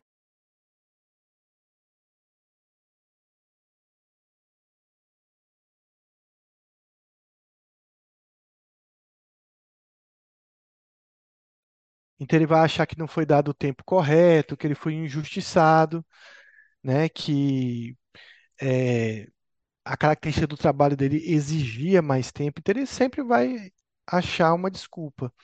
Ele não vai se preocupar tanto com o erro dele, ele não vai assumir muito o erro, ele vai dizer que o erro foi por um tempo inadequado. Ele vai ter essa dificuldade, Luiz, de perceber isso. E ele é preocupado com o quê? Com regras, com listas, com normas, né, com organização, com horários. Então, é um paciente assim extremamente pontual, que não aceita o atraso dos outros, extremamente organizado, que não aceita. E é aquele cara assim que quer cumprir todas as regras, né? Se ele mora no, imagina um anancástico sendo o síndico do seu prédio. Vai ser um caos, né? Porque ele vai achar detalhes de erros em todo em todo lugar. Então, é, o jardim dele, a casa dele, o carro dele pode ser muito organizado.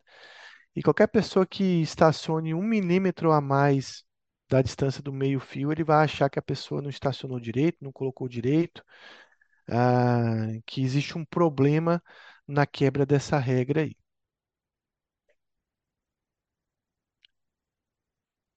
Ele demonstra um perfeccionismo que interfere na conclusão. De novo, a perda de tempo.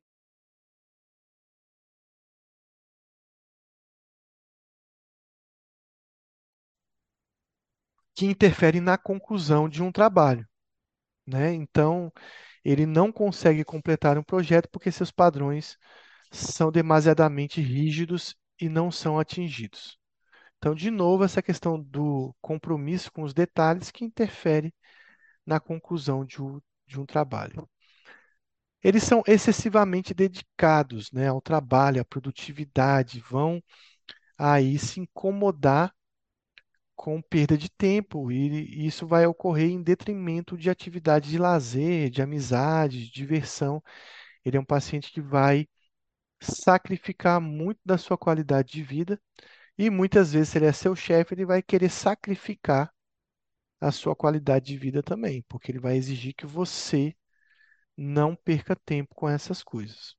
Se for o seu pai, também ele vai exigir muito de você E aí você também vai ser sacrificado em relação a isso. O quarto é que eles são excessivamente conscienciosos, escrupulosos, inflexíveis, né? Então eles acabam assim, as exigências de tudo acabam dominando. E eles são inflexíveis em questões de moralidade, de ética, de valores, né? Eles gostam desse tipo de assunto, eles gostam desse tipo de característica.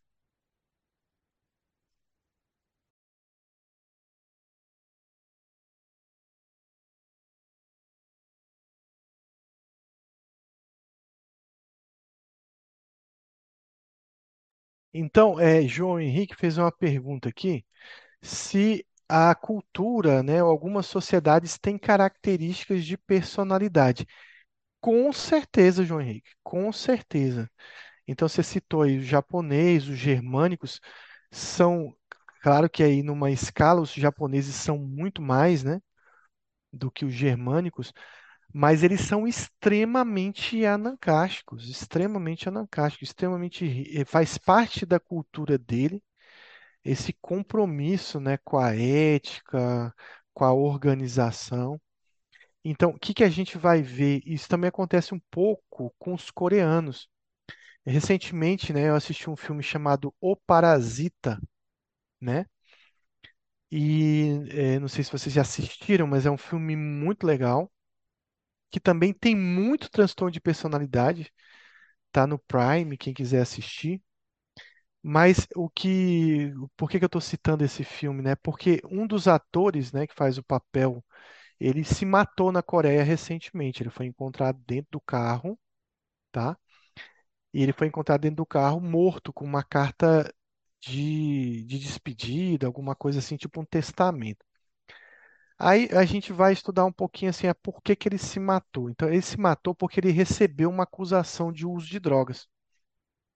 Que ele teria comprado uma droga de uma pessoa. Então, isso caiu na mídia coreana, ele foi preso.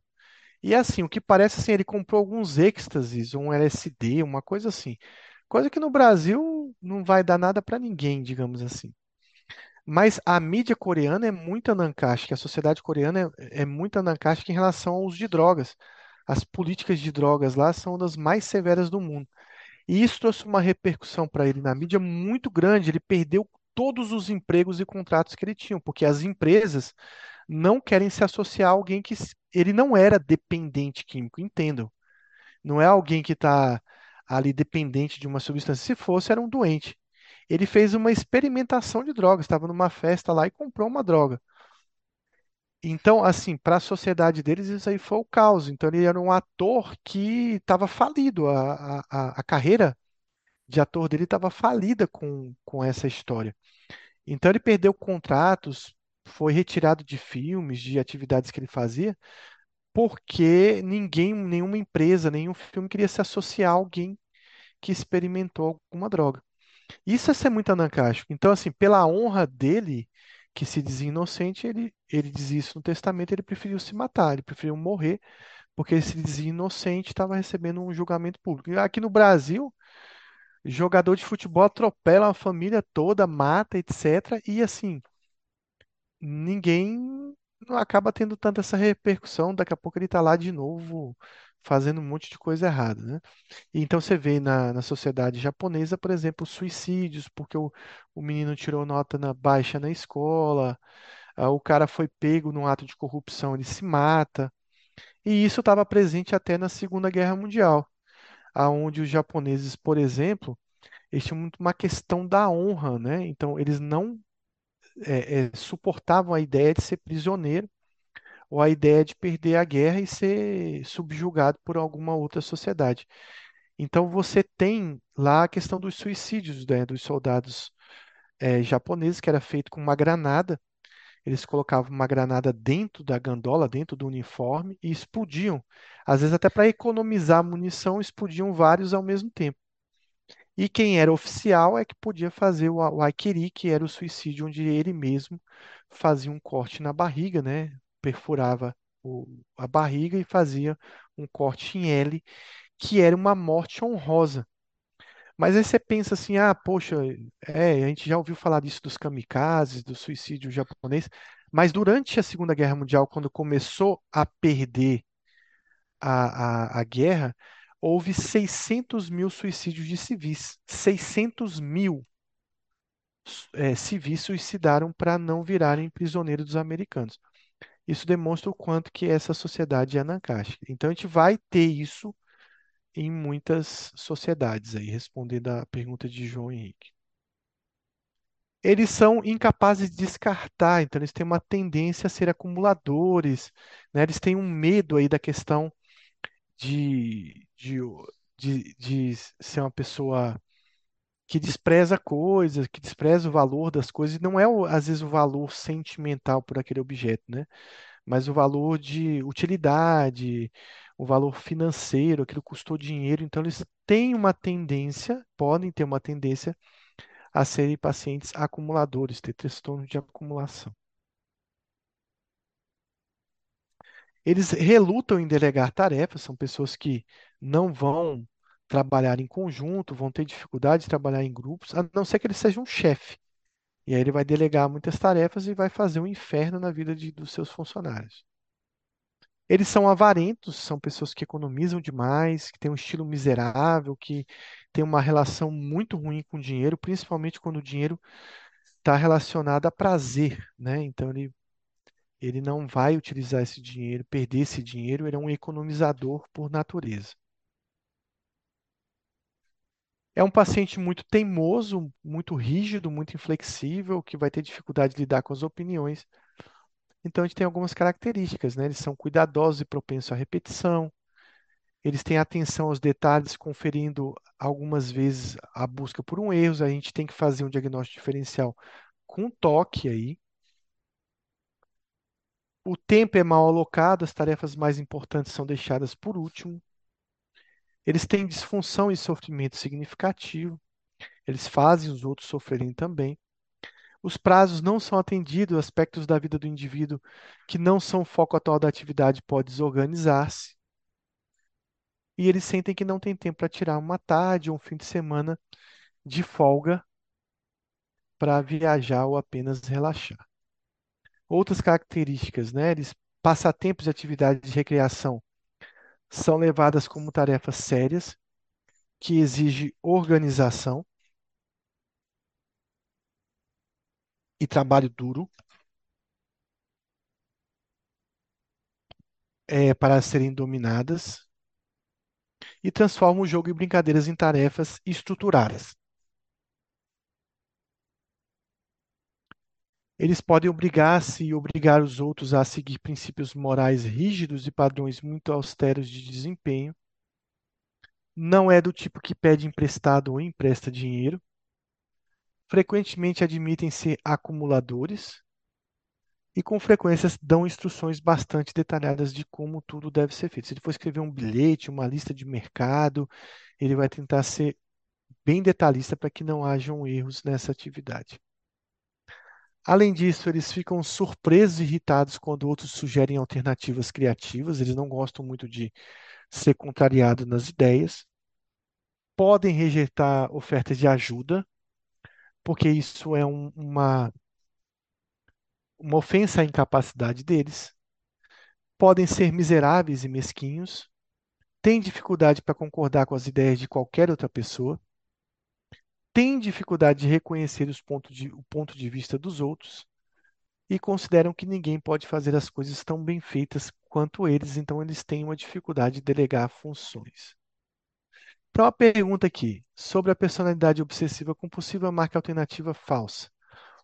Tem uma preocupação com organização, perfeccionismo, controle mental e interpessoal, a custas de flexibilidade, abertura e eficiência. Letra B, preocupação extensa com detalhes, regras, listas, ordem, organização e horário. É a alternativa falsa que a gente quer, né? Adoram delegar funções e mandar. Devotamento excessivo ao trabalho e à produtividade, em detrimento de atividade de lazer e amizade. E, por fim, deixa eu ler o último. Perfeccionismo que interfere nas conclusões das tarefas. Letra C. Eles adoram mandar, mas não gostam de delegar funções, né?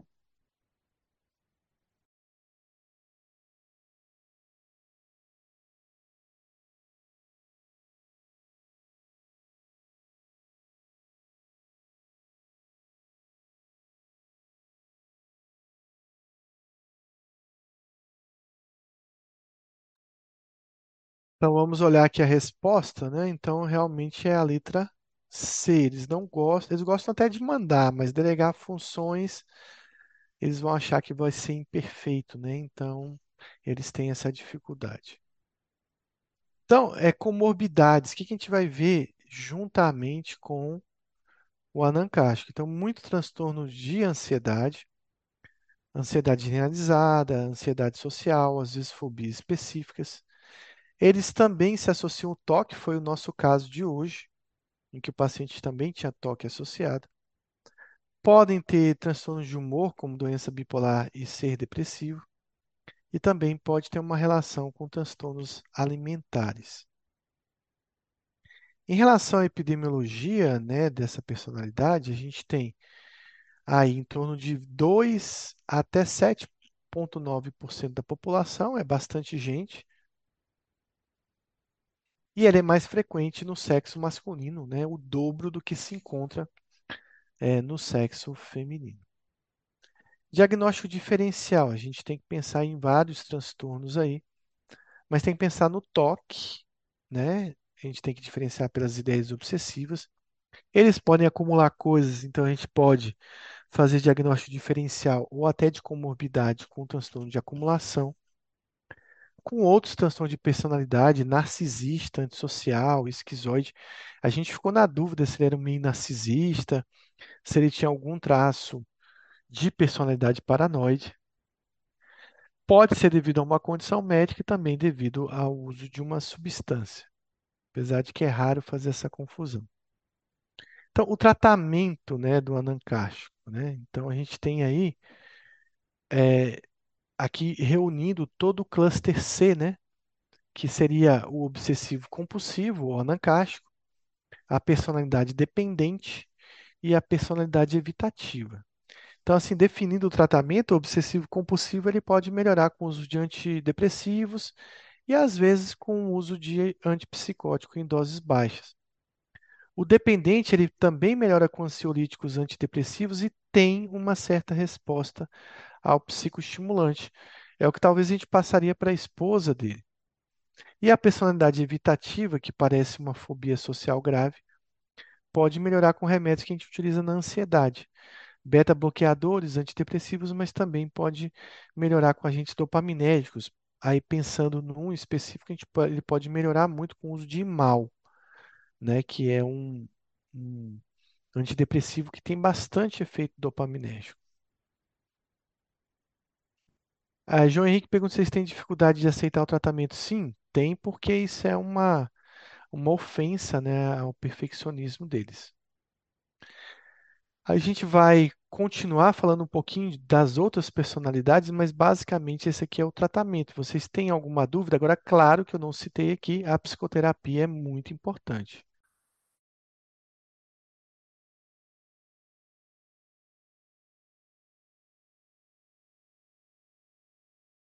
Então, não tendo dúvidas, a gente vai continuar. Então, o tratamento psicoterápico ele é muito importante. Ele visa aí a psicoterapia voltada para o insight, o paciente entender que ele tem um transtorno de personalidade, para as terapias familiares, terapia de grupo e também a TCC, né, que é importante aí para esse paciente.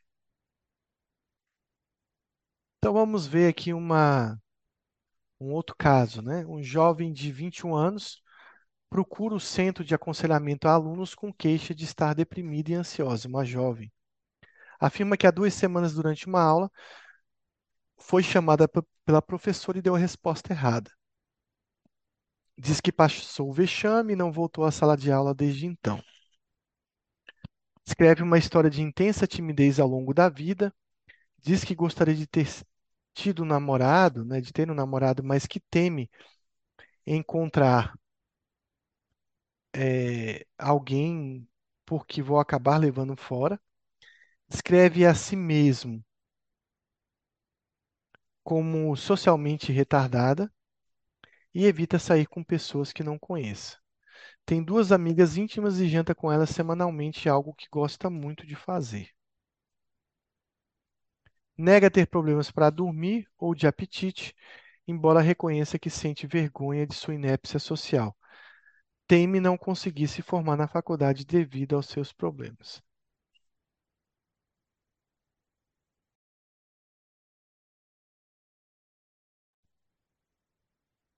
Qual o diagnóstico para esse caso?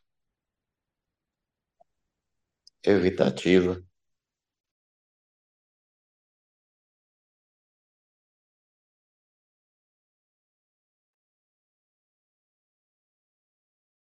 Então, João Henrique aí concorda com você. Será que tem mais alguém que vai responder?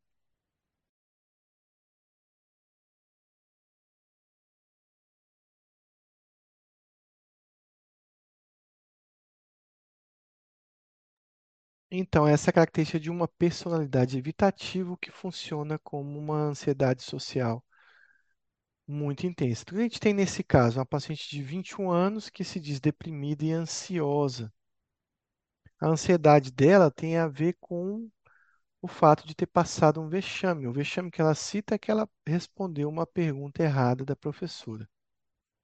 Então, ela descreve uma intensa timidez ao longo da vida, uma timidez muito limitante, né? Então, crônica desde sempre, que faz parte da característica da personalidade dela. Ela tem vontade de ter um namorado, mas ela acha que é incapaz para isso. É um paciente que tem uma autoestima muito comprometida, né? Uma baixa autoestima,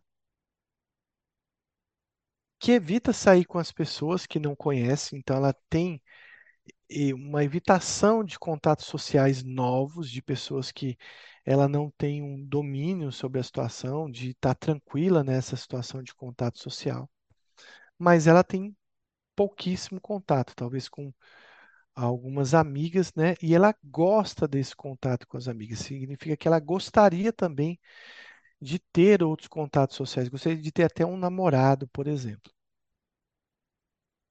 Então, ela quer o contato, diferente daquela personalidade que a gente viu nas aulas passadas, que é o esquizoide que evita o contato social. Aqui ela quer o contato social.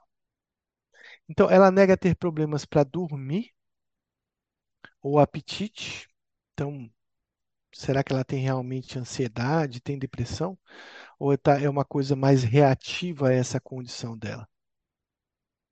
Mas o que ela sente mesmo é uma incapacidade de funcionar socialmente diante das pessoas, principalmente pessoas estranhas, mas uma coisa que ela gostaria de modificar. Então, de certa forma, é uma personalidade um pouco diferente.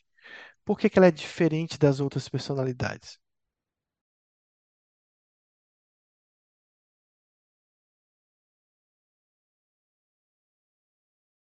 Porque ela gostaria de ser diferente. Porque ela é ego-distônica, né? Então, assim, ela não concorda muito com o jeito dela. A gente não vai encontrar muito isso em personalidade. A maioria das personalidades, o paciente não consegue enxergar o comportamento como defeituoso, como inadequado. Ele vai até justificar esse comportamento. Aqui ela gostaria, ela vê isso como um problema, o que torna ela uma, ter uma personalidade ego-distônica.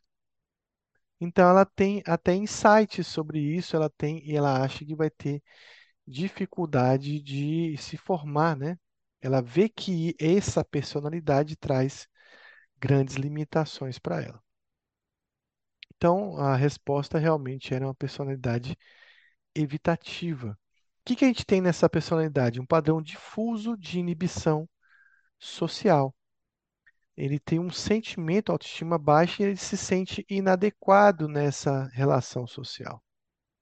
Eles têm um padrão difuso de inibição social com uma hipersensibilidade à rejeição. Eles estão sempre preocupados em ser rejeitado pelas pessoas, em ser julgado pelas pessoas de forma não positiva. Então, elas têm muito medo de uma avaliação negativa, muito medo de crítica, de um comentário, de um olhar que pode parecer um olhar reprovador. Tá? A pessoa tem até dificuldade de olhar nos olhos das outras pessoas. E isso acontece em vários contextos, pelo menos quatro. Ele evita atividades profissionais com medo de críticas, tem dificuldade de arrumar trabalho, por exemplo, tem um medo de rejeição e desaprovação nesse trabalho. Ele não se dispõe a envolver-se com pessoas, a não ser que, exige, que ele eh, consiga exigir um reasseguramento.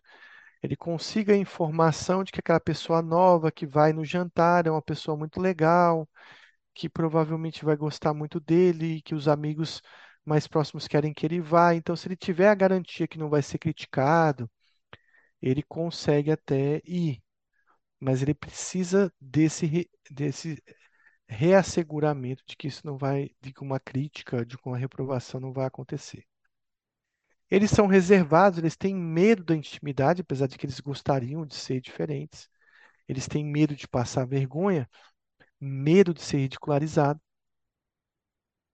Ele se preocupa com críticas, tem problemas de rejeição em situações sociais e às vezes até fazem interpretações de rejeições que não aconteceram, né? Então ele faz aí uma, uma questão de interpretação, né? De análise interpretativa do que os outros estão falando e muitas vezes tentando colher naquelas informações críticas, né?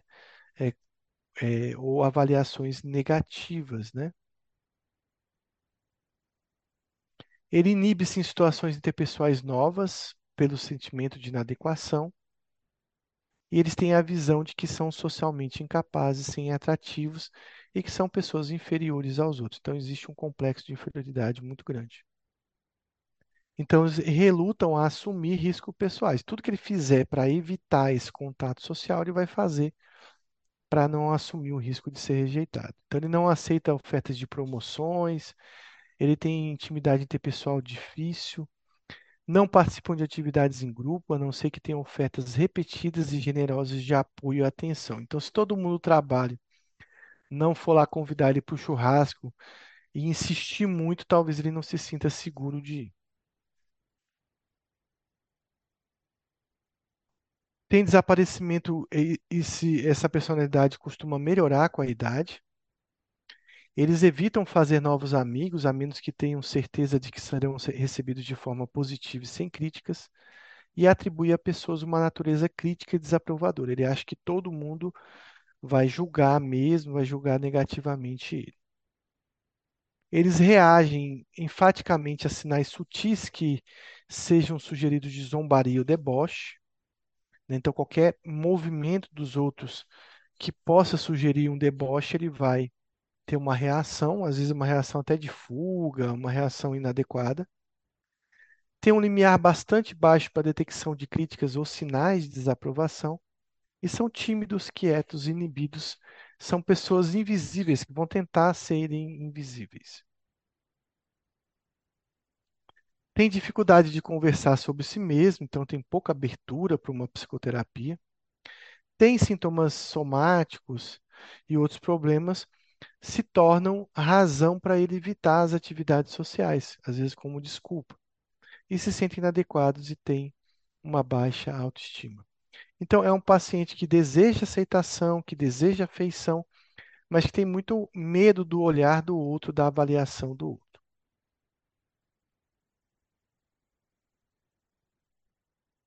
Em relação à epidemiologia, acomete 2,4% da população, e é claro, e aí tem uma incidência igual entre homens e mulheres.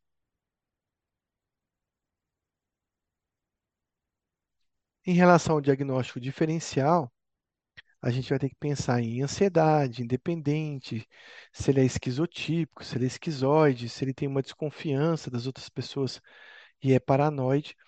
Mas com certeza o diagnóstico diferencial principal é com ansiedade social ou fobia social, que parece muito, mas é mais leve que a personalidade evitativa. Então, aqui um outro caso, né? Um homem de 29 anos é encaminhado a um orientador psicológico no programa de assistência ao empregado a pedido de seu supervisor. O paciente trabalhava no horário noturno, mas recentemente foi promovido a um cargo no horário diurno, com novas responsabilidades de supervisão. A partir de então, seu desempenho caiu de forma significativa. Ele diz que desde a transferência tem estado tão nervoso no emprego que não consegue nem pensar direito. Relata que em casa seu humor é bom, mas sabe que vai fracassar na nova função porque nunca foi bom em trabalhar com outras pessoas. Após várias sessões, o orientador o diagnostica com transtorno de personalidade esquiva ou personalidade evitativa, que também é um outro nome. Qual das seguintes medidas vai contribuir para o paciente lidar com a ansiedade relativa à nova função? Dizer- Dizer-lhe que deve confiar em suas capacidades durante a transição e aguentar o tranco. Prescrever terapia cognitivo-comportamental para ajudá-la a lidar com o pensamento distorcido. Ministrar um beta-bloqueador para ajudar a controlar a ansiedade. Receitar um benzodiazepínico. E dizer-lhe que provavelmente não está pronto para essa função e já que está tão ansioso. Letra B.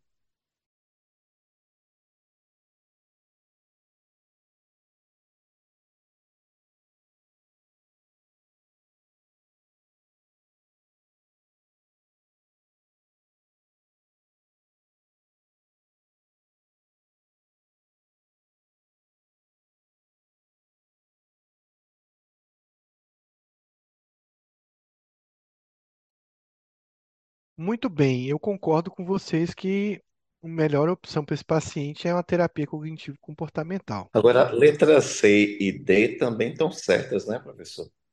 Também estão corretas. Entre aspas, porque, Luiz, vai melhorar assim no começo, vai dar um alívio. Se a gente fosse escolher um remédio mesmo, que remédio a gente escolheria? E por que a gente escolheria esse remédio? Um psicoestimulante, metilfenidato.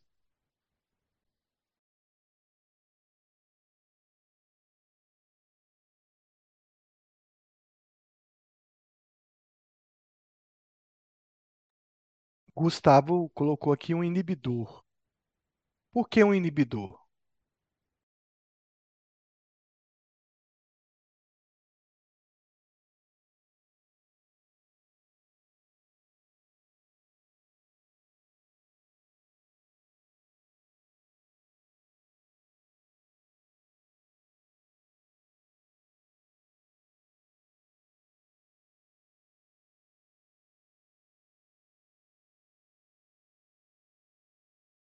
E eu concordo com o Gustavo, que eu acho que a melhor medicação para ele a longo, a longo prazo, e eu concordo com isso também, que a curto prazo, o beta-bloqueador poderia ajudar nos sintomas físicos, o benzodiazepínico também nos sintomas físicos dessa ansiedade, mas a escolha de um inibidor, talvez pensando a longo prazo, seria mais acertada. Por quê?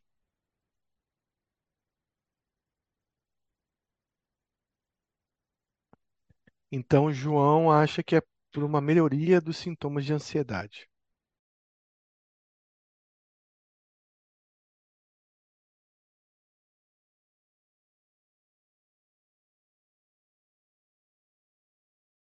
Mas se a gente pensar em psicopatologia, em neurofisiologia, a gente vai lembrar o seguinte: uma coisa que é um centro desse transtorno é o medo. E medo é a amígdala, é a região do cérebro que gera ansiedade, que gera medo. E se tem uma coisa que melhora o funcionamento da amígdala, é a serotonina. Então a gente tem que dar um aporte de serotonina para esse paciente para resolver esse sintoma principal da ansiedade dele. E eu concordo que ia melhorar muitos sintomas de ansiedade dele. Mas aqui, vendo a resposta, talvez a melhor opção seria uma terapia cognitivo-comportamental, porque ele tem ideias formadas, né? É, pensamentos disfuncionais sobre a capacidade dele. Qual das afirmações a seguir é mais compatível com o transtorno de personalidade esquiva?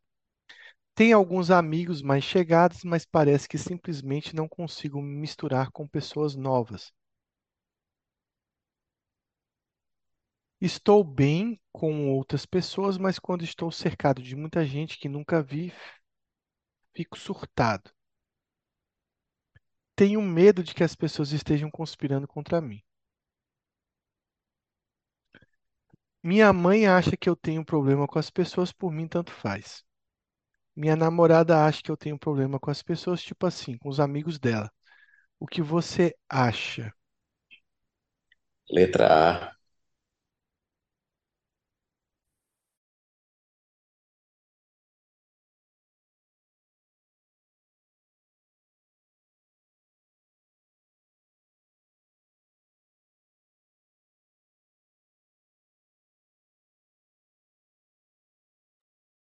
Alguém discorda? Ou alguém marcaria outra alternativa?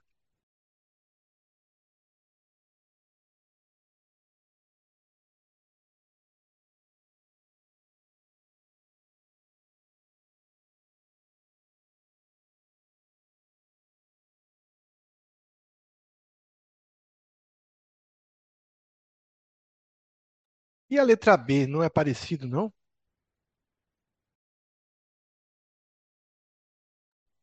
Mas geralmente estou bem com outras pessoas.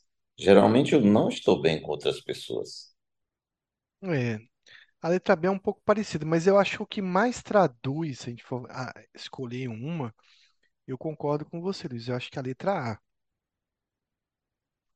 Eu tenho amigos mais chegados, né? Amigos que são próximos, mas pessoas novas não vai dar certo. Então eu também responderia A, mas a gente pode tentar identificar algumas características nas outras falas, né? Ah, por exemplo, a letra C, eu acho que a gente consegue descobrir a personalidade. Tenho medo de que as pessoas estejam conspirando contra mim.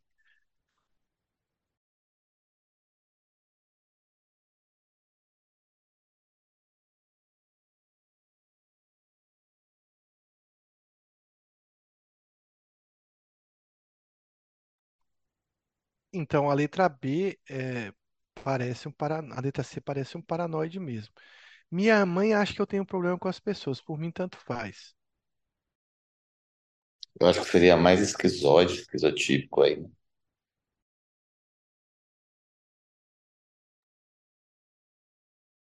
A letra E, minha namorada acha que eu tenho um problema com as pessoas, tipo assim, com os amigos dela. O que você acha?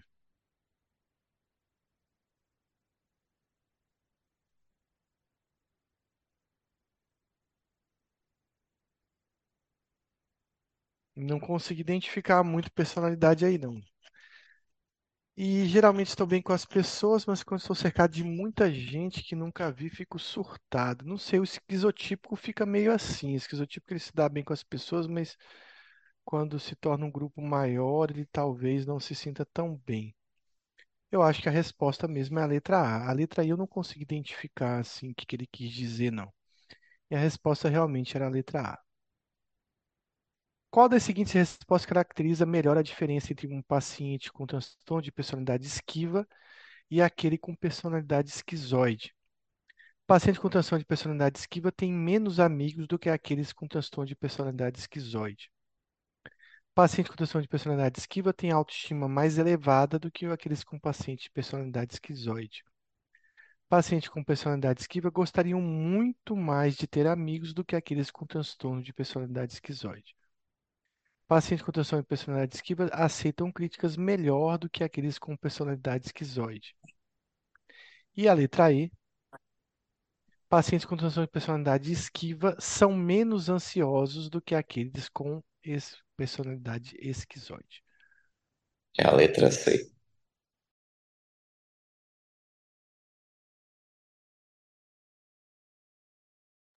Não saiu o seu áudio Luiz. Letra C, de casa.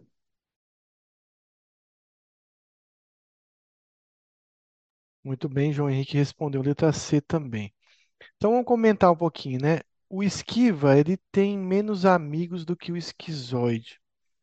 Não dá para comparar, não, mas o esquiva tem, tem mais relação com a família, pode ter mais amigos que o esquizoide. É, o esquiva tem autoestima mais elevada, ao contrário. O, o- a autoestima do esquiva é muito baixa do esquizoide, ele não está nem aí. Não está nem aí para o que você acha da autoestima dele, não está nem aí para a autoestima dele, não tem problema com a autoestima. Paciente com personalidade esquiva gosta, gostariam de ter mais amigos, com certeza. Ele gostaria de ter, mas não consegue, o esquizoide não faz questão de ter. D. Personalidade esquiva aceitam críticas melhor do que os esquizoide, do que esquizoide. Personalidade esquiva não aceita crítica, não aceita não, ele não consegue lidar com a crítica. Enquanto o esquizoide, ele não está nem aí para uma crítica, ele não, não se importa com o que você pensa. E o esquiva tem ansiedade, muita ansiedade, e o esquizoide não tem ansiedade social nenhuma, ele não faz questão do contato social. Então, mais um caso aqui. Uma mulher de 35 anos faz psicoterapia para lidar com o transtorno de personalidade esquiva. Especificamente, ela sofre com a incapacidade de manter um relacionamento amoroso com um homem. Durante o curso do tratamento, o terapeuta descobre que seu pai era alcoólatra e que abusou fisicamente da paciente e da esposa. Qual dos seguintes mecanismos de defesa melhor descreve o comportamento do paciente?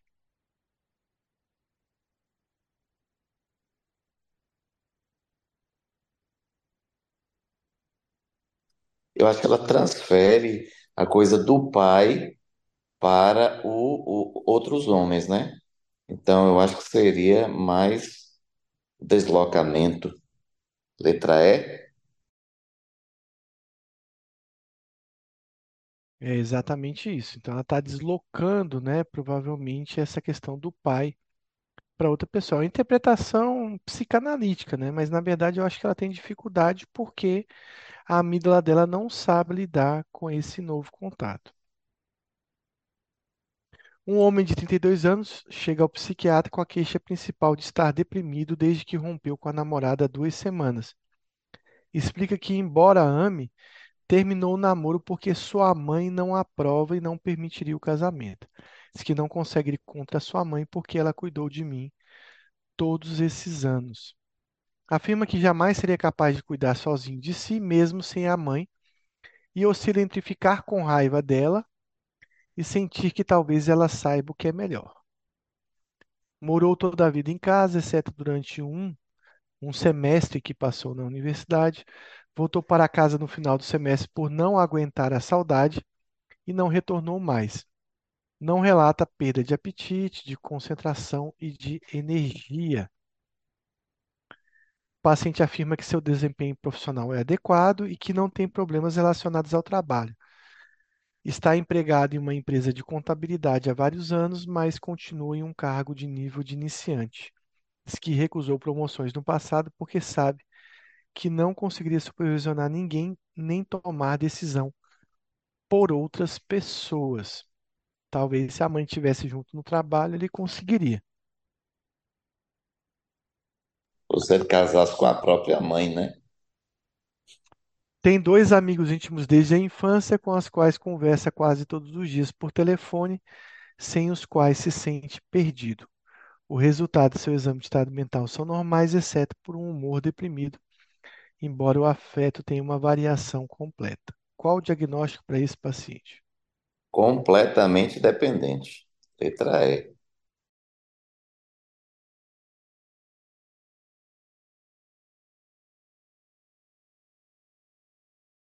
Então, esse é um paciente com personalidade, João também escreveu aqui, dependente, né? E no caso aqui, ele é dependente da mãe, né? Tem 32 anos, está deprimido, rompeu com a namorada porque acha que a mãe não ia aprovar, não consegue ir contra as opiniões da mãe, ele não consegue, né, dissociar do que a mãe acha que é necessário.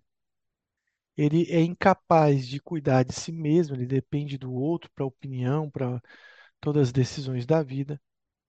Ele acha que ele não tem insight sobre a dependência, ele acha que a mãe dele deve saber o que é melhor, então ele vai seguir o que a mãe falar. Não, não tem sintomas de depressão, pelo menos alguns sintomas físicos. Ele tem a dificuldade de tomar decisões, isso ele recusa o trabalho, essa capacidade, por achar que é incapaz. E ele se sente perdido, da qual ele depende também da opinião de amigos. Ele precisa de uma reafirmação, né? De que alguém confirme para ele que ele está certo. Então, é uma personalidade dependente mesmo a resposta. Então, é uma personalidade com padrão difuso de necessidade de ser cuidado, com comportamento de apego intenso a uma pessoa e que está em vários contextos. Ele precisa ter cinco para ter o diagnóstico. Dificuldade de tomar decisões, ele precisa de conselho, de reasseguramento, de confirmação. É um paciente muito inseguro. Precisa que os outros assumam responsabilidade e decisão em várias áreas da vida. Ele vai elencar algumas pessoas que vão ajudá-lo a decidir. Tem dificuldade de contrariar essas pessoas por medo de perder o apoio e confiança dessas pessoas. Tem dificuldade de fazer sozinho, né, projetos, tomar decisões. Se humilha para obter carinho, apoio. E às vezes tem condições muito humilhantes que eles se submetem, suportando até violência psicológica e física. Quando sozinho demonstra incapacidade, eles se sentem desconfortáveis, desamparados, inferior aos outros. Busca com urgência outra pessoa da qual ele possa depender. É, quando é abandonado, ele busca essa fonte de carinho, de amparo, de segurança. E tem preocupações irreais em ser abandonado à sorte, viver sozinho. Então, eles se apresentam incapazes de viver sem assistência constante, podem concordar com coisas que consideram erradas apenas para não arriscar perder a ajuda dessa pessoa, são passivos, permitem que, que outros tomem iniciativa e assumam a responsabilidade, costumam depender do pai, da mãe ou do cônjuge, se preocupam com a possibilidade de serem abandonados, mesmo quando não há justificativa para esses temores, e têm relacionamentos desequilibrados ou distorcidos. Não aprende habilidades para uma vida adulta, independente. São voluntários para tarefas desagradáveis. Se esse comportamento pode proporcionar a atenção do que precisa, de que precisam, podem fazer sacrifício extraordinário ou tolerar abuso verbal, físico ou sexual só para estar com aquela pessoa tem uma epidemiologia de uma incidência de 0,5 a 6% da população e é muito mais frequente na mulher do que no homem.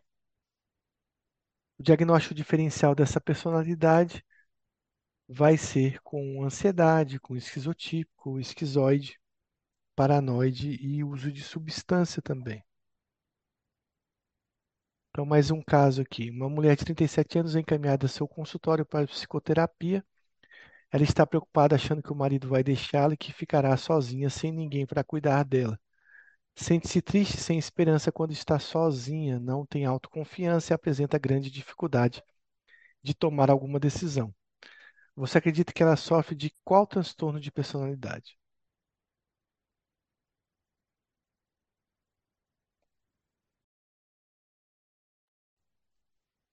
Letra C, grupo C. Então, ela é a letra C, né? E no grupo C você tem os pacientes que são, fazem parte do dependente, do anancástico e do evitativo. São pacientes muito ansiosos no grupo C. Você é consultado para avaliar uma mulher de 45 anos, casada, que foi admitida para a cirurgia de apendicectomia há dois dias. O procedimento correu bem, mas ela ficou chorosa afirmando que queria estar morta.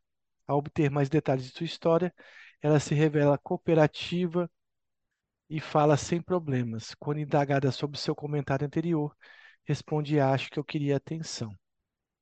O fato de não estar acompanhada pelo marido no hospital a deixa angustiada. Ela nunca se desgrudou dele. Durante tanto tempo, desde que começaram a namorar quando ela tinha 16 anos.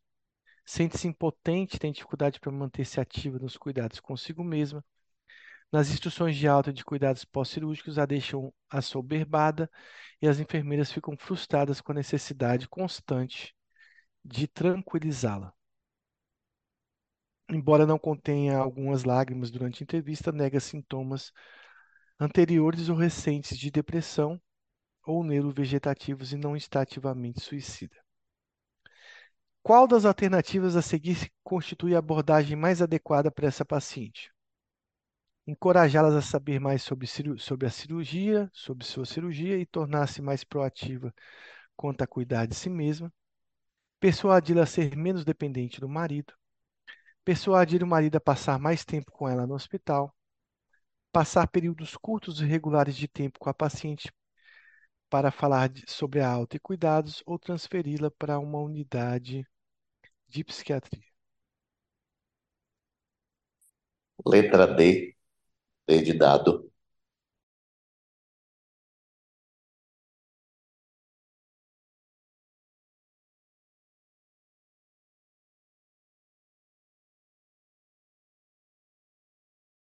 João Henrique acho que é A.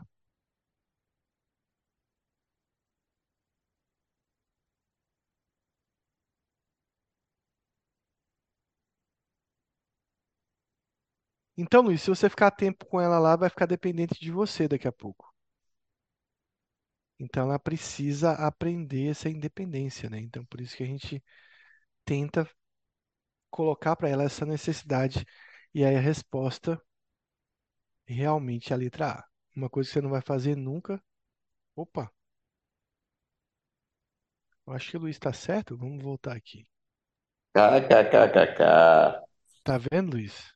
Encorajá-las a saber mais sobre sua cirurgia e se tornar mais proativa quanto a cuidar de si mesma. Eu faria isso, né? Mas aqui no texto está a resposta à letra D. Então todos nós erramos aí, mas eu acho que isso pode criar, de repente, uma dependência dela, né? Principalmente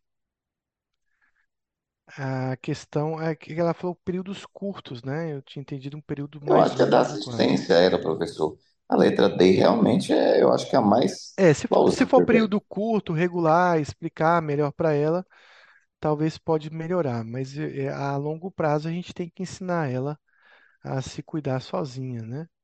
Se fosse um período mais longo, acho que deveria causar uma dependência, mas talvez período curto e regulares a questão fala que essa seria a opção, né? Deixar ela menos ansiosa e estar ali dando um certo apoio, mas também não um apoio que, que gere nela uma ansiedade, uma, uma dependência, né? Por isso que ele coloca período curto aqui.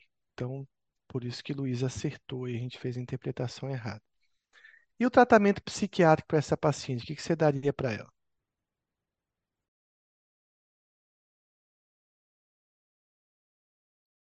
Daí, psicoterapia de grupo.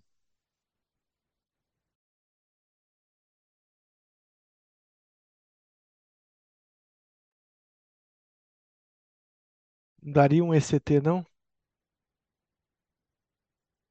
Então, com Não. certeza, colocar ela com outras pessoas para falar sobre seus problemas, cirurgias, poder ela perceber que de repente esse, esse problema, essa ansiedade, essa angústia, talvez seja dividida por outras pessoas, ela pode ter um aprendizado com isso. Mas a longo prazo, talvez o antidepressivo também poderia ajudar ela. Para a gente finalizar, eu vou colocar aqui uma personalidade e vocês vão dizer qual é. Tendência à projeção, preconceito, ideias de referência, falta de humor e seriedade, falta de calor, suspeita, dúvida infundada acerca de lealdade ou confiabilidade, interpreta significado nos ocultos de caráter humilhante e ameaçador, guarda rancor, ciúme recorrente, se importam com poder e posição e desdém pelos fracos, doentes, comprometidos ou deficientes. Quem é esse aí, Luiz? O pessoal aí também pode responder no chat.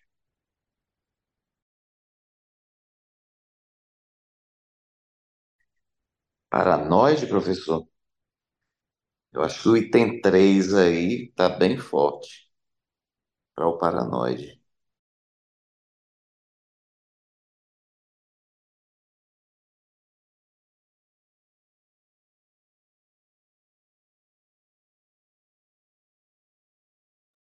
João Henrique acha que ele pode ser narcisista, né?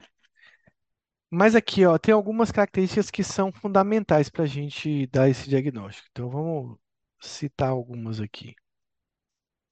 A questão. Vixe, cadê aqui? Aqui. A questão do ciúme recorrente, interpretar ameaças, né?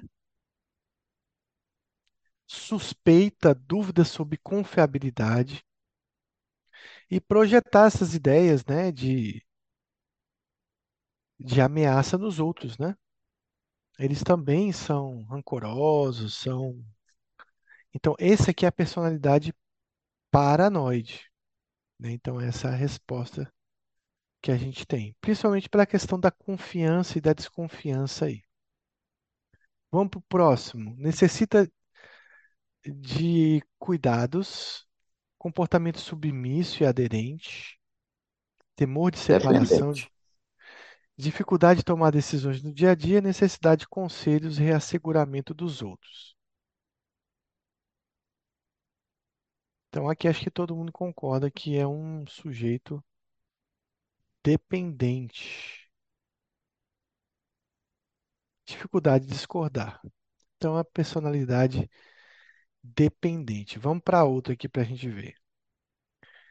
Opção por atividade solitária, pouco interesse sexual, pouco prazer em atividades, sem amigos íntimos ou confidentes. E por último, Esquizoide. indiferente a elogios e críticas.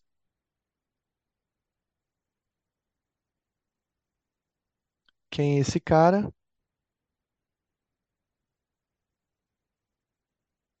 Então, a gente está diante da personalidade esquizoide. Vamos para mais uma. Extrema idealização, desvalorização. Só vou colocar essa. Pode responder. Evitativa.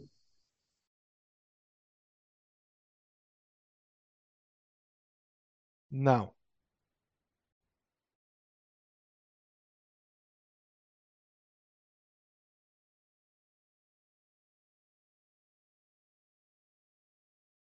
Também não é narcisista.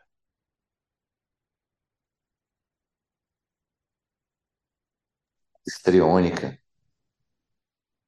Não, essa é característica, prin- uma característica principal dessa personalidade.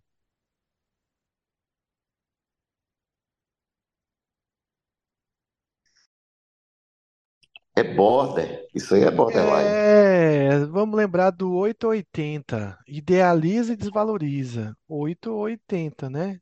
Só caminha nos extremos. Perturbação da identidade, da autoimagem, recorrência de comportamento, gesto ameaça suicida, instabilidade do afeto, sentimento de vazio crônico, raiva inadequada e intensa, agressividade, ideação paranoide. Mas só pelo primeiro você vê que é 880, então você vai ver que é um border. Vamos para a próxima. Excessiva conscienciosidade, escrúpulos, inflexibilidade questões de moralidade, ética e valores. Não precisa das outras, né?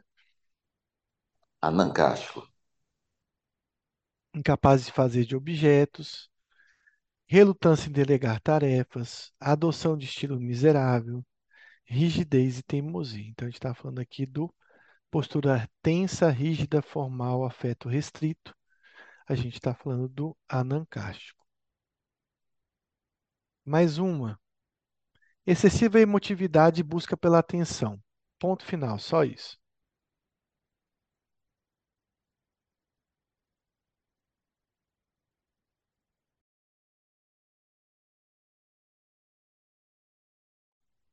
Narcisista. Histriônico. É histriônico também.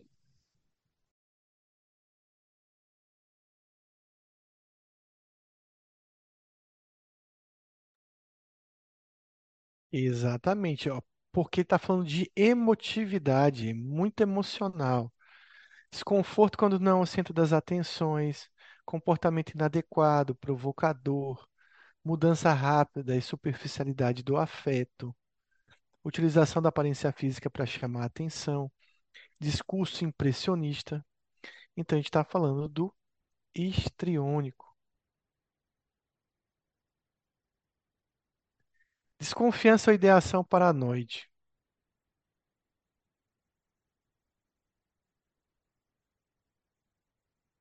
Descobriram?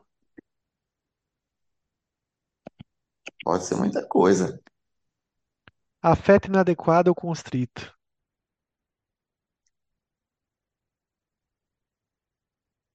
Aparência ou comportamento esquisito, peculiar ou excêntrico. Pronto, matamos a charada. Esquizotípico.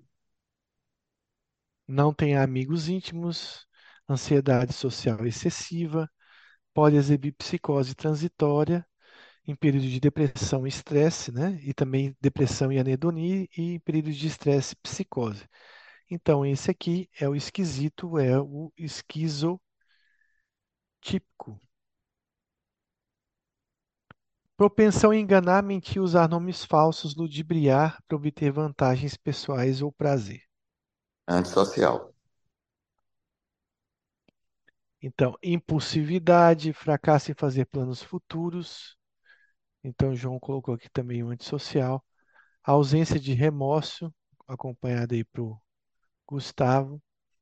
Indiferença, né? falta de afeto, irritabilidade, agressividade, desrespeito pela segurança dos outros, irresponsabilidade. Então, esse aqui é o dissocial, antissocial, né?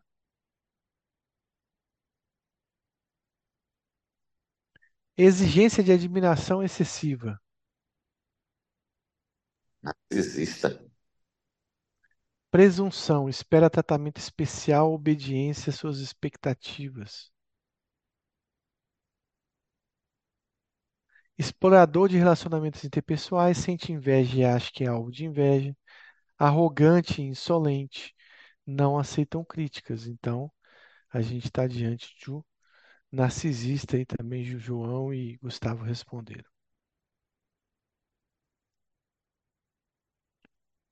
Evita atividades ocupacionais por medo de crítica, desaprovação ou rejeição. Evitativo. Reservado em relacionamentos íntimos, inibição de situações interpessoais, se vê inepto, sem atrativos, hipervigilante, medo de falar em público, não tem amigos íntimos ou confidentes. Então a gente tem o evitativo.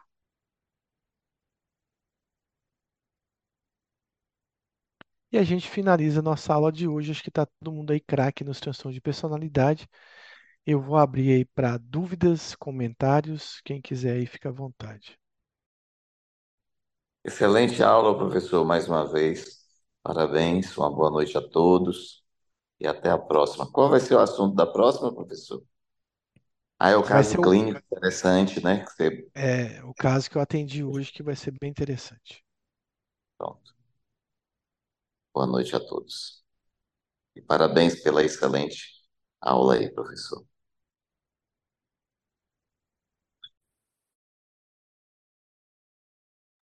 Acho que não tem dúvidas, então. Então, boa noite a todos. Até a próxima semana com esse caso clínico que eu vou trazer.